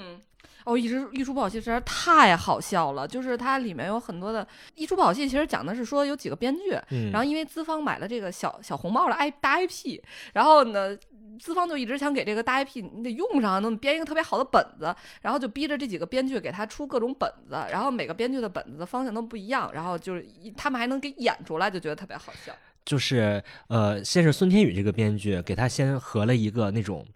缝合怪，就港片大缝合，就嗯把什么《洗浴之王》啊、什么那个《无间道》啊全缝到一起，然后做这么个本子。然后后面又包括还有这种搞甜宠的，说要把小红帽做成甜宠，就是因为万物皆可甜宠。然后大佐就是开始说了，说他是十八年后长大成人的小红帽，他是一心为父报仇的狼崽子，怎样的爱恨纠缠让他爱上了他？灰狼少爷就宠你，今晚甜蜜来袭。非常有某个台那个味儿啊啊，。对对对，然后结果呢，他们就是这个狼傲天是怎么和这个 小红帽在，结果这个这个本子就是后来也被毙掉了嘛，最后就说这个资方就说咱们就弄一点大场面，咱往好莱坞那个走一走是吧？说但是你这预算你不够啊，然后这时候这个尹贝西就突然说，哎，好莱坞不行。咱走宝莱坞呀！说就这个小红帽在恒河边遇到了大灰狼，然后就开始唱起来。他是来自北方的狼，然后走在森林的小路上，然后然后唱了，最后还唱那个嘟嘟嘟嘟嘟嘟嘟嘟嘟嘟嘟，嘿，嘟，然后最后是吉米吉米吉米吉米啊加，然后就这肯定还是不行。最后这个演资方的这个杨宇光，哎，演特别好，然后他就是上来就是。比如说宝莱坞的时候，他就跟着拍手，感觉哎特别嗨，然后什么的。他说这不行，他说喜剧的结尾你不把观众演哭，你就不是好喜剧呀、然后，然后这时候土豆这个编剧就站出来说，哎，这我熟，我是写小品的，一句，然后就给演了一个是说这个剧情就变成了这个呃小红帽刚要把那个那个大灰狼打死，结果不不能打大灰狼，说为什么？说嗨，说我们都是你外婆过来的演员。然后外婆说，我要不说我被吃了，你能回来看我吗？然后小红帽就，外婆，让咱们生活变好了，森林里也通网了，你可以给我打视频电话呀。说我不会呀，说你就你应该多教教他呀。说老年人最需要的是陪伴，你别顾着采蘑菇唱山歌，要帮助咱老年人搭上互联网的快车呀。然后，然后最后大结局是这个，这真是森林社区故事多，有趣的人儿凑一窝。要说谁的最可乐？外婆。然后外婆说：“哎呀，都别走了，今儿团圆，咱们一起包饺子。”然后，然后最后的结尾是那个资方站起来说：“怎么回事？怎么回事？别说了，说演上了。”入戏了，说你们都是编剧，包什么饺子？说啊，说我们给您一起写本子，然后，哎，我觉得一喜里边好多节目，我觉得特别逗，而且特别能特别让你感同身受，因为一喜有好多东西特别贴合，就是看完之后，比如说谁杀死了周日。就是 每一个有 deadline 的人，你能不共情这个节目吗？尤其是像咱们这种就是打工的，就是这个他，我觉得这个谁杀死了周日就是特别好懂。他就是说，呃，有一个 deadline，就是这个死线，就是交稿死线。这个交稿死线是谁呢？是周日。结果呢，因为周一到周六的拖延，导致周日被累死了。然后 我真的看到这儿的时候，觉得这就是我呀。一般 deadline 前夜是没有睡眠的。然后这个。Deadline 是这个蒋诗萌演的，然后 Deadline 就在找是谁杀杀死了周日，到底你们谁拖延了？然后于是从周一到周日都每个人都在推卸责任，比如说周一说，哎，你看我是周一，我得开早会呀，你们谁见过我的早高峰啊？说而且我周一我得给安排好了，周二、周三写大纲，周四周五写初稿，周六稍微改一改，周日正好交符合 Deadline。然后结果后边的人是怎么执行的呢？周二和周三说你们俩干嘛了？说我们俩写了提纲。写了吗？写了，写提纲，然后所以周二、周三就过去了，然后到周四，然后周四是一个男生，然后周五是个女生，他们的安排就是每次周四问周四你干嘛了，周四都非常羞涩的说，哎，我等周五，然后然后还给周五披件衣服，就好像是那个。太微妙了，对，特别爱周五。然后周五是一个史册演的，然后周五说你干什么了？周五，周五说说我多不容易啊，我总结你们每一个人的工作，而且我写了个大梗，写了一个非常好笑的大梗。什么梗呢？就是说老北京马蜂怎么蛰人？怎么蛰呢？就是您猜怎么蛰？我实在是太好笑了，但是我我不太，我就我有点担心的说，不是北京人是不是会有点听不懂？呃，东北人也还行。哦哦哦，因为我因为我觉得北京人听这实在是太好笑了，就然后但是那周六干什么了呢？就因为周五下班去，每次下班都去嗨喝酒，然后周六整个整全程都在吐，全程都在吐，只要一提到周六周在哦，然后但是周六全程只说了一句话，整场只说了一句话，就是周日死了，周六说。我就是周日了，所以我觉得那个就是实在是太能引起共鸣了，就是太好笑了。就虽然我只看过一次或者两次，但每一句台词都深刻的刻进了我的心里啊。但是那期我觉得特别遗憾的是，就是《谁杀死了周日》这个节目在同场竞演当中分数很低，低的让我难以接受的那种程度。就是这是我首次看综艺时候真情实感的带入了，有黑幕，这肯定有黑幕的感觉。我觉得可能是因为《谁杀死了周日》这个对比同场，它比较贴近生活，就是大家没有看到他的那个脑 洞，就是觉得没有觉得觉得他脑洞太没有那么飞。然后我觉得另一个让我特别有共鸣的是。当男人踏进民政局，就是他的那个点是说，两个小夫妻本来要去登记了，非常开心，嗯，但是一走进登记处之后，这个男的就变了 就变成了宋木子，就变成宋木，就是铁男，帅帅的铁男就变成了宋木子。然后他的那个点是说，这个男的结婚之后就会变化，然后他会通过他会在几方面变化，首先是。他的颜值就会变化，哎，确实是的，就是真的是男生从就是有稳定的恋情之后，大家都在说，就会他稳定的就会长胖，还会暴露本性。对，然后但是它里面就一种很夸张的形式，就是从铁男直接变成了苏木子，然后那这是第一个就是颜值焦虑，然后第二个终于就是。铁男安慰这个金靖演的这个新娘嘛，铁男说：“哎呀，我还是会健身，保持身材，然后保持颜值什么的，说不会不会变的。”然后得到这个承诺之后，哎，果然俩人走进这个民政局之后，铁男没变，还是铁男。但是哎，铁男后头跟着一串人，什么二姑啊，什么三舅、三舅啊，二大爷呀，对对。然后每个人都问说什么时候要孩子呀，然后什么怎么怎么着呀？就是说这个是说，就是你结婚之后，就是最大的改变就是你会面对他一家人，就是不再是你们两个人的这个婚姻了，对。然后结果金靖就说：“哎，我感觉我还没准备好。”然后俩人又从民政局出去了，那那些七大姑八大姨又消失了。说那么多人，然后我面对这么多纷扰，说那个时候那个说怎么办？然后这时候铁男要走之后，突然说：“哎，金靖说你怎么知道我在叫你？我在心里叫你。”铁男说：“你所有的心声我都能听到。说我结婚之后绝对不会装聋作哑，绝对会把你所有说的话都放在心里。这种，然后又给他一个承诺，因为感觉男生就是结婚之后还有一个点，就是会在家里的事情和稀泥。”就是假装听不见，然后就是假装不知道啊，然后所以他们又揭露了这个点。但是这个新郎铁男还是再三保证说，我绝对不会装聋作哑。然后走进了民政局之后，铁男就消失了，然后金靖就拿着一个大球，然后后边跟着一个龙舞龙，然后用金靖的话说就是呃。咱们这边就是说，给到一个纯纯的会发光的球，然后出来三个人，然后一个龙跟在我后面，就是跟着我一起走调度，然后就是，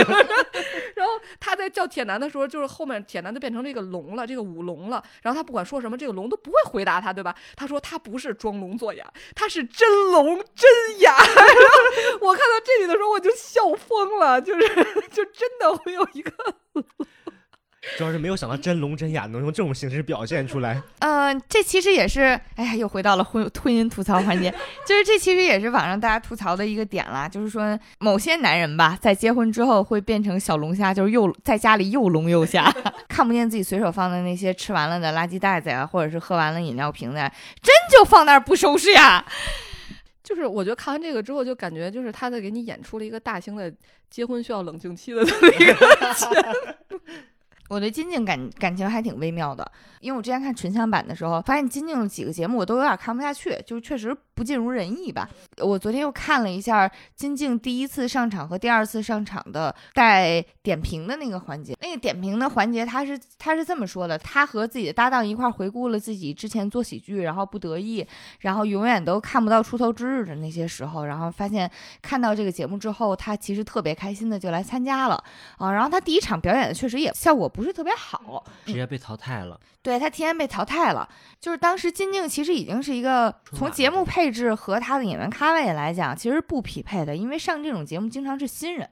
啊。然后他呢已经是上过春晚的，然后包括也什么李佳琦直播间就各种，其实是偏一线或者偏二线那种艺人了啊。但是他依然会把自己放到这么一个被人。评比、竞选、打分的这么一个情境当中，就是为了支持自己非常钟爱的这份事业。我觉得这个本身这个尝试特别动人。然后，尤其说实话，其实可能试过一两次，会发现，尽管他以前做的很出色，但是可能在素描喜剧的这个领域，他没有很合适。啊，他能够作为一个已经成功的艺人，接受自己，接受公开展示出来自己可能在自己爱的领域不合适这件事情，我觉得也是特别勇敢。但同样对自己这个领域也是充满了真挚的告白和呃热情的一件事情。我觉得这个很其实是很难的，大多数人是不能接受这件事情。我已经上去了，然后你再让我下来重新再比一轮，然后还成不成功，真的。难能可贵啊！所以我看完他的这些告白之后，我会对他有有路转粉。第一季其实我还有个作品非常喜欢，我觉得也非常符合我在我们星星之桥的人设，就是反诈银行。其实那个故事非常简单，就是一个老头儿，然后收到那种诈骗短信，然后就要去银行给人转钱，然后银行的工作人员就是百般阻挠，他还是不听，然后那个。那个银行的工作人员只能陪着他一块演戏，他又说自己是杨戬，然后这件当他说自己是杨戬之后，这件事变得越来越离谱，就是把整个天庭都都搬出来了，就是有什么。维修的、送水的，在那排队的，就所有人为了让这个老头不要给骗子转钱，大家都加入到了这个故事，就非常好笑。就整个整个那个银行变成半个天庭，我就觉得这个非常的好笑，因为我觉得也非常贴合整个生活吧。嗯嗯。就因为很多老年人确实会因为一些诈骗短信，然后就去转钱，然后之前也在新闻里也看过，其实呃银行也都会多加劝导。嗯。但是把这个东西搬到。呃，这种喜剧舞台上，其实也没有想到就会变得那么离谱，就到后面都已经变成嫦娥、杨利伟，什么那个那个，然后最后还能转回来，对，最后还能转，而且他们我觉得里面还有一个非常。好玩的一个是，他们那个说自己是杨戬的那个人，说自己有一个技能，就是可以那个身份互换，就把那个杨戬的身份换到那个老头身上了。然后那个老头后来就是哦，因为他为了阻止这个老头，他说他是杨戬，嗯，然后老头不信，老头说你给我演一个，然后他就演，他说你看我可以跟别人身份互换，但是他为了不穿帮，他只好先跟他就是就是银行里的别的店里的人俩人互换。老头说你跟我换，你是 杨戬，你跟我换，然后。然后他只好就假装做一个动作，说嗖，然后马上跪下说二郎神君。老头说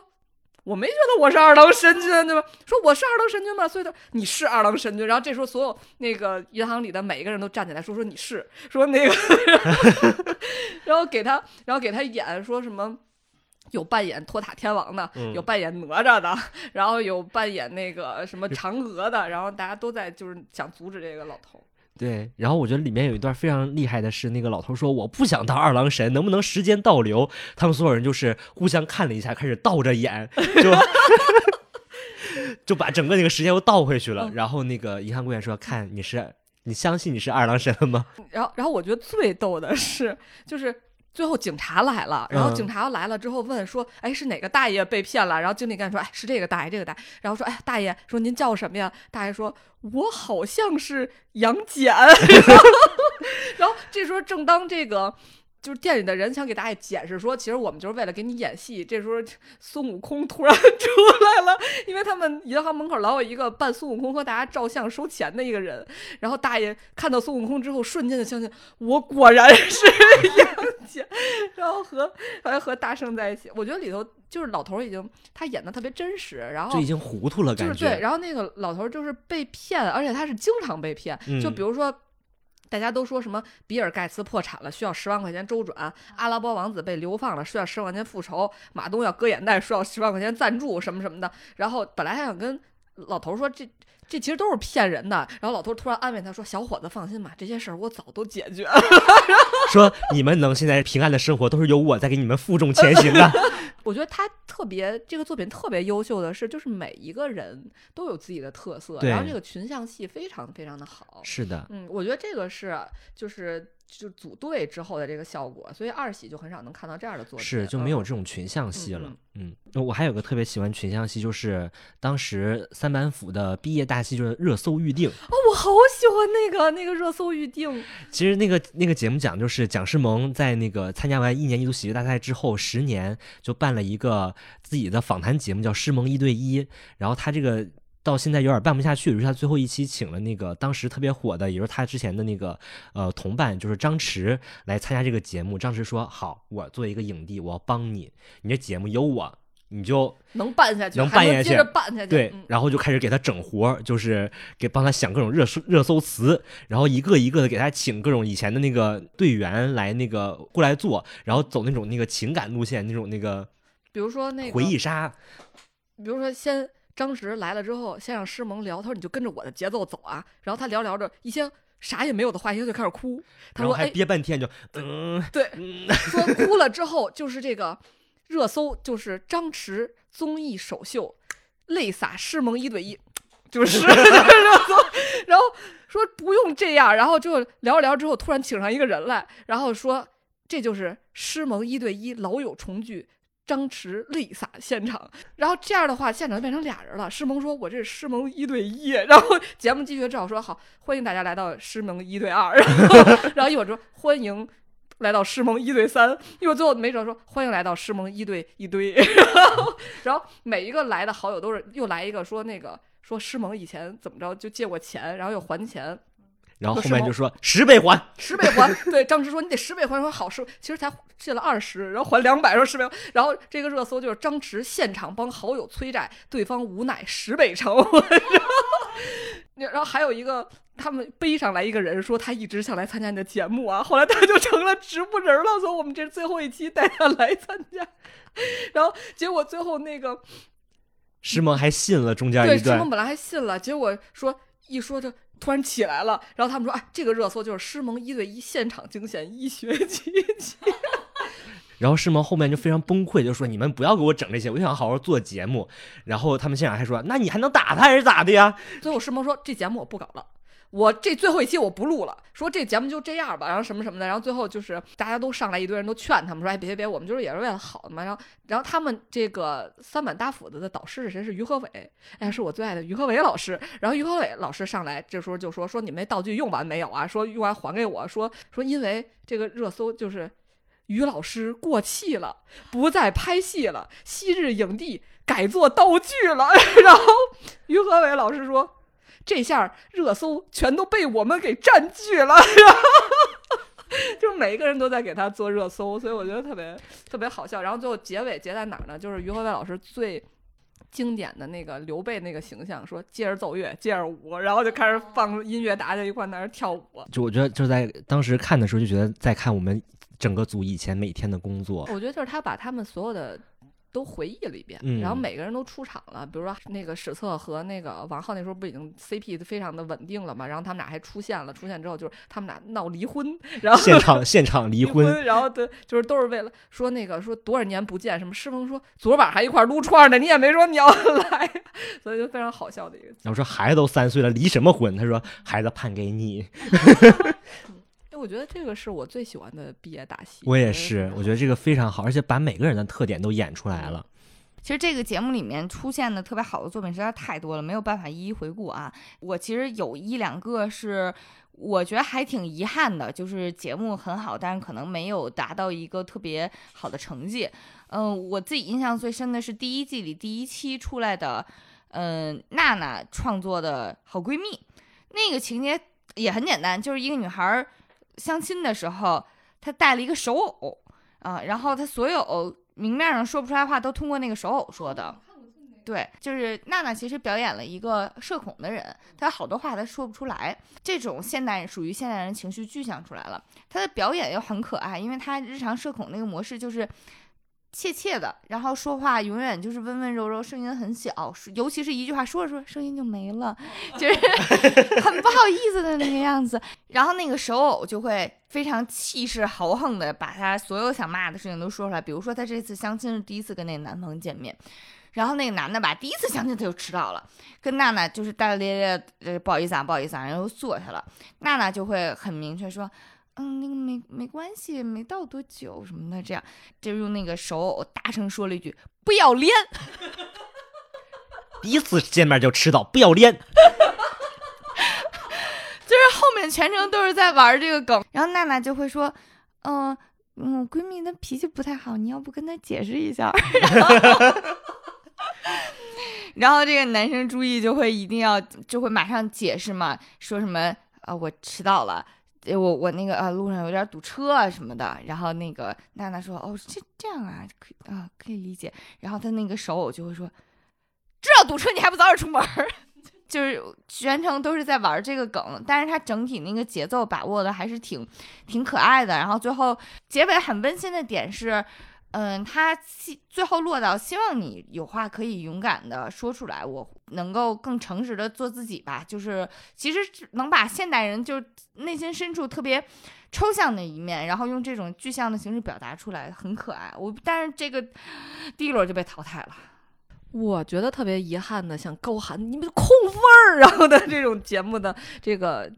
这个节目的沧海遗珠吧，是我很喜欢的音乐课最重要。这个节目啊在第二季里，你为什么特别喜欢他呢？他是他玩的梗是说，呃，在以后就就是在这个世界里，什么是最重要的？是音乐课，就是你必须得会唱歌，你必须得音乐特别好，你才能上好大学。什么数学呀，什么化学呀，物理、地理都是杂书，然后你都不能学。但是呢，这个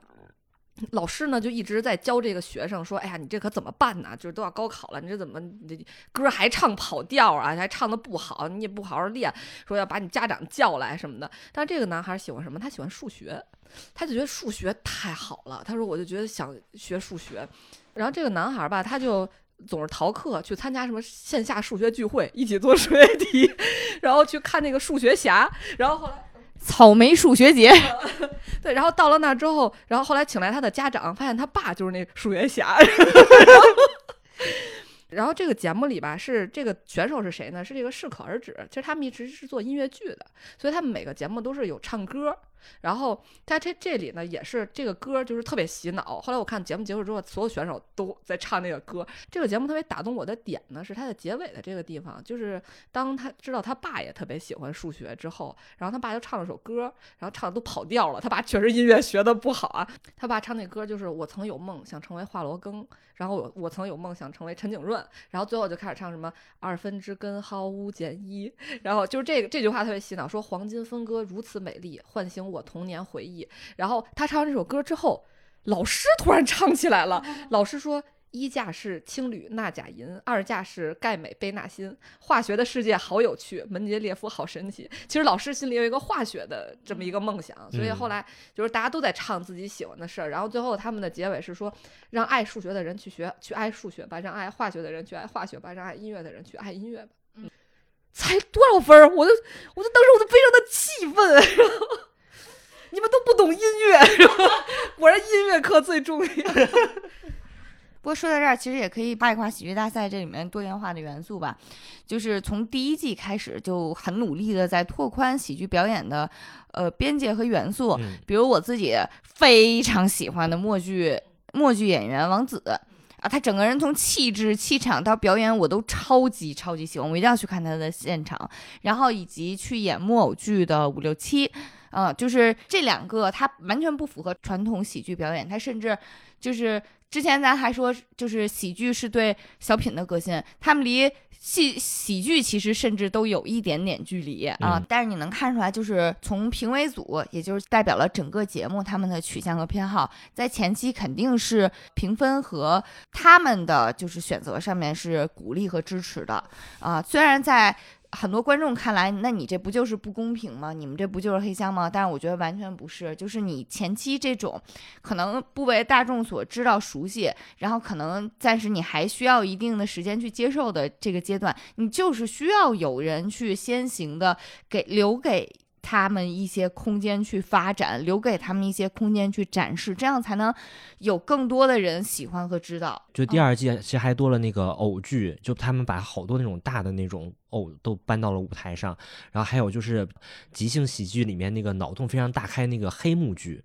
就也是他们的一个新形式。嗯，就所以我觉得这个可能是我看这个节目的另外一个动力吧，就是希望能够拓宽自己的眼，甚至我没想到一个喜剧节目是能 是来拓宽自己眼界的。嗯，我还 有一个非常喜欢的作品，但是可能大家评价不是很好，就是《德古拉和我》。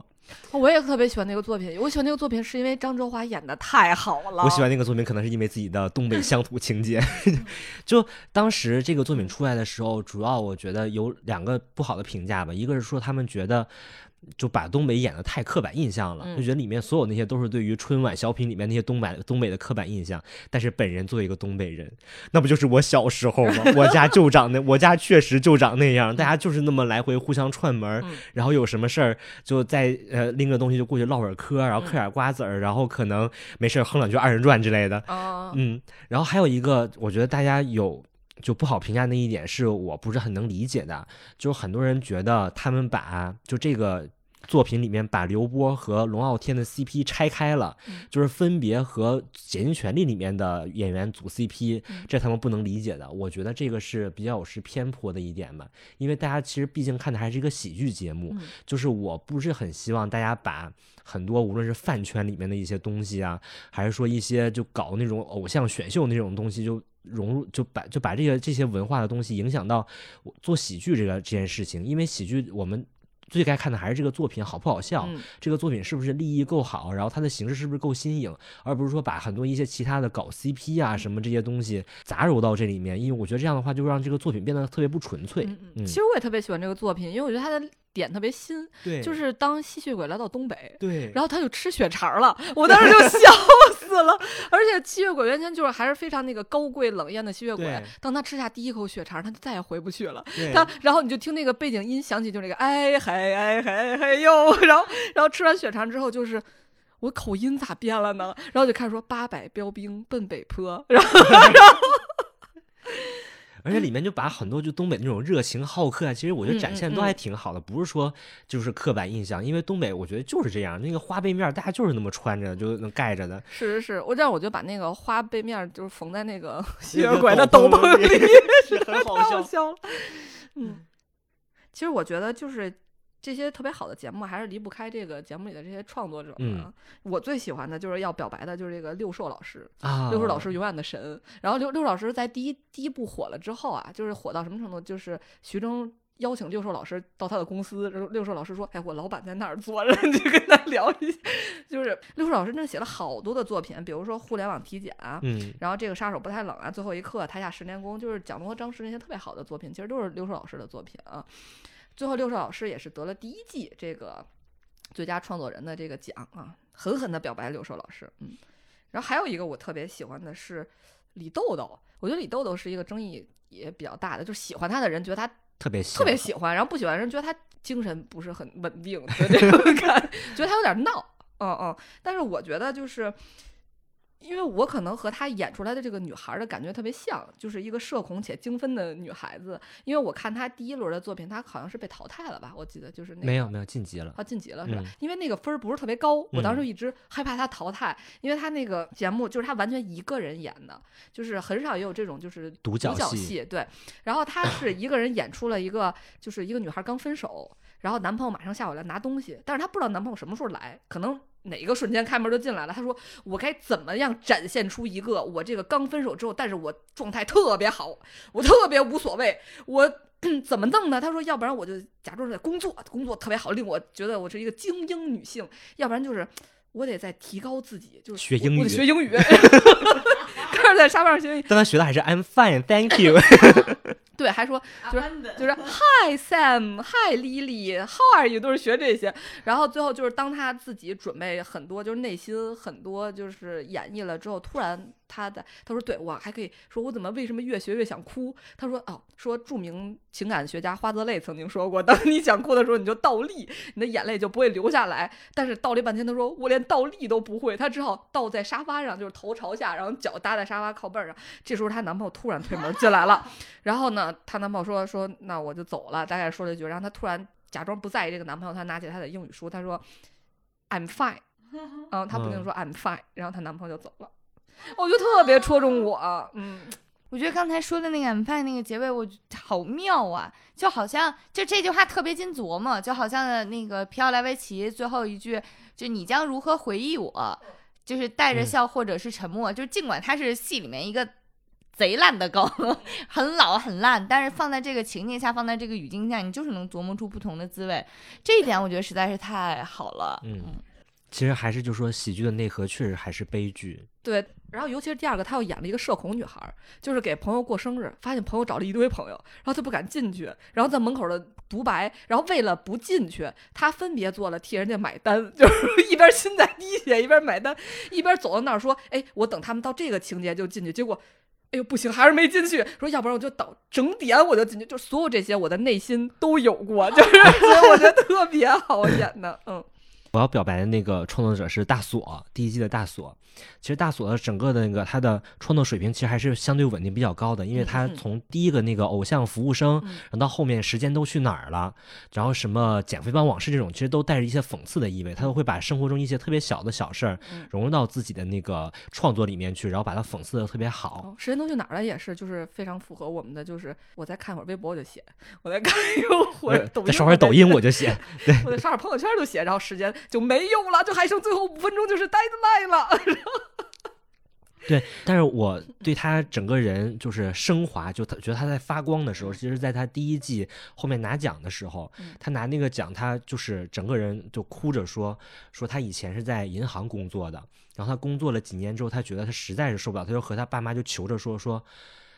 就是求求你们放我走吧。说银行这个地方，就我以后如果我想回来，我还能再回来。但是如果说我现在再不做喜剧，我可能就来不及了，嗯我就没法再做了。然后他说一句，他说“热爱可抵岁月漫长”，我觉得这句话其实是非常好的一句话。就是第一季的很多演员，其实像蒋龙和张弛，他们都都吐槽自己是腰部演员这种的。嗯然后包括孙天宇中间也有一段，就根本就是这整个人已经生化不下去了，就已经没有钱了，嗯开不了锅，他又出去接一些私活什么之类的，他又没法参加很多的创牌，就感觉这些演员他们做喜喜剧这一行或者做演员这一行，其实他的经济。的收入其实都没法没有办法支撑自己的正正常的日常生活，但是大家还是喜欢或者还是愿意把自己的所有时间都扑在这一件事情上嗯继续去做。其实你说他这件事情能对他，是因为他就是特别想要名利吗？其实我觉得可能有一部分是想要的啊，但是我觉得在这个节目里，这些人真的就是因为热爱，他们真的热爱这个这个事情，热爱这个喜剧，是的，所以才能坚持这么长时间。哪怕说我可能暂时还望不到一个特别好的光明的未来，但是我还愿意把自己的所有的精力和所有的时间都奉献在这个事业上面嗯。所以我觉得这是我喜欢大锁的一个原因。他也是在这一行摸爬滚打很多年，他跑了很多的综艺，嗯就做综艺串子。嗯，这个上，那个也上，那个也那个那个也上，他上了好多好多档综艺，但是一直都没出名。他在到喜剧大赛之后，终于熬了熬了出来。特别棒。嗯，其实说到热爱这件事情，未央应该在节目里讲过，就是他其实学过一段时间的即兴喜剧，嗯，他的毕业大戏我们也去参加了。这一段经历留着未央以后去讲啊，但是在这儿我作为秧苗粉丝团，我们去看他毕业大戏的时候，其实会有一种感觉，就是第一喜剧很难啊，你一定要面对无无限的失败的可能性，尤其是即兴喜剧，现场什么车祸都能出啊，所以我觉得做这行真的很不容易啊。但是我也觉得未央一定是有天赋的，所以我也希望未来我们能有机会看到未央能够啊给我们整点什么大活儿。因为当时未央刚看一年一度喜剧大赛的时候，在我们群里说说，他要和我一起组个队去参加，拭目以待啊，拭目以待啊！希望有这一天啊。那这期节目我们就先跟大家聊到这儿了啊！喜剧大赛里面的优秀作品真的实在是太多了，如果有哪些你喜欢的，我们没有说到的，欢迎在评论区和我们互动。好，那我们下期再见。拜拜。还要被他打败，消灭烦恼，拥抱开心，抱抱抱。来呀，你犯了就睡。哒啷，萨瓦迪卡！我麦诺都伤心的了，那一竟然死了思密达！当当啷当当当当当当当当当，我和你的父亲当当当当当当相聚在美丽的科尔沁草原，当当啷当当当当当当当当当。我们两个一起击败了英勇的洋人族，当当当当当当当当当当当当。我们奔跑，我们奔跑在，好像不是这么唱的。我们奔跑在美丽的山间。然后去澳门的酒店晚二十七点，当当啷当当当当当当啷当当当当当当啷当当当当当当当。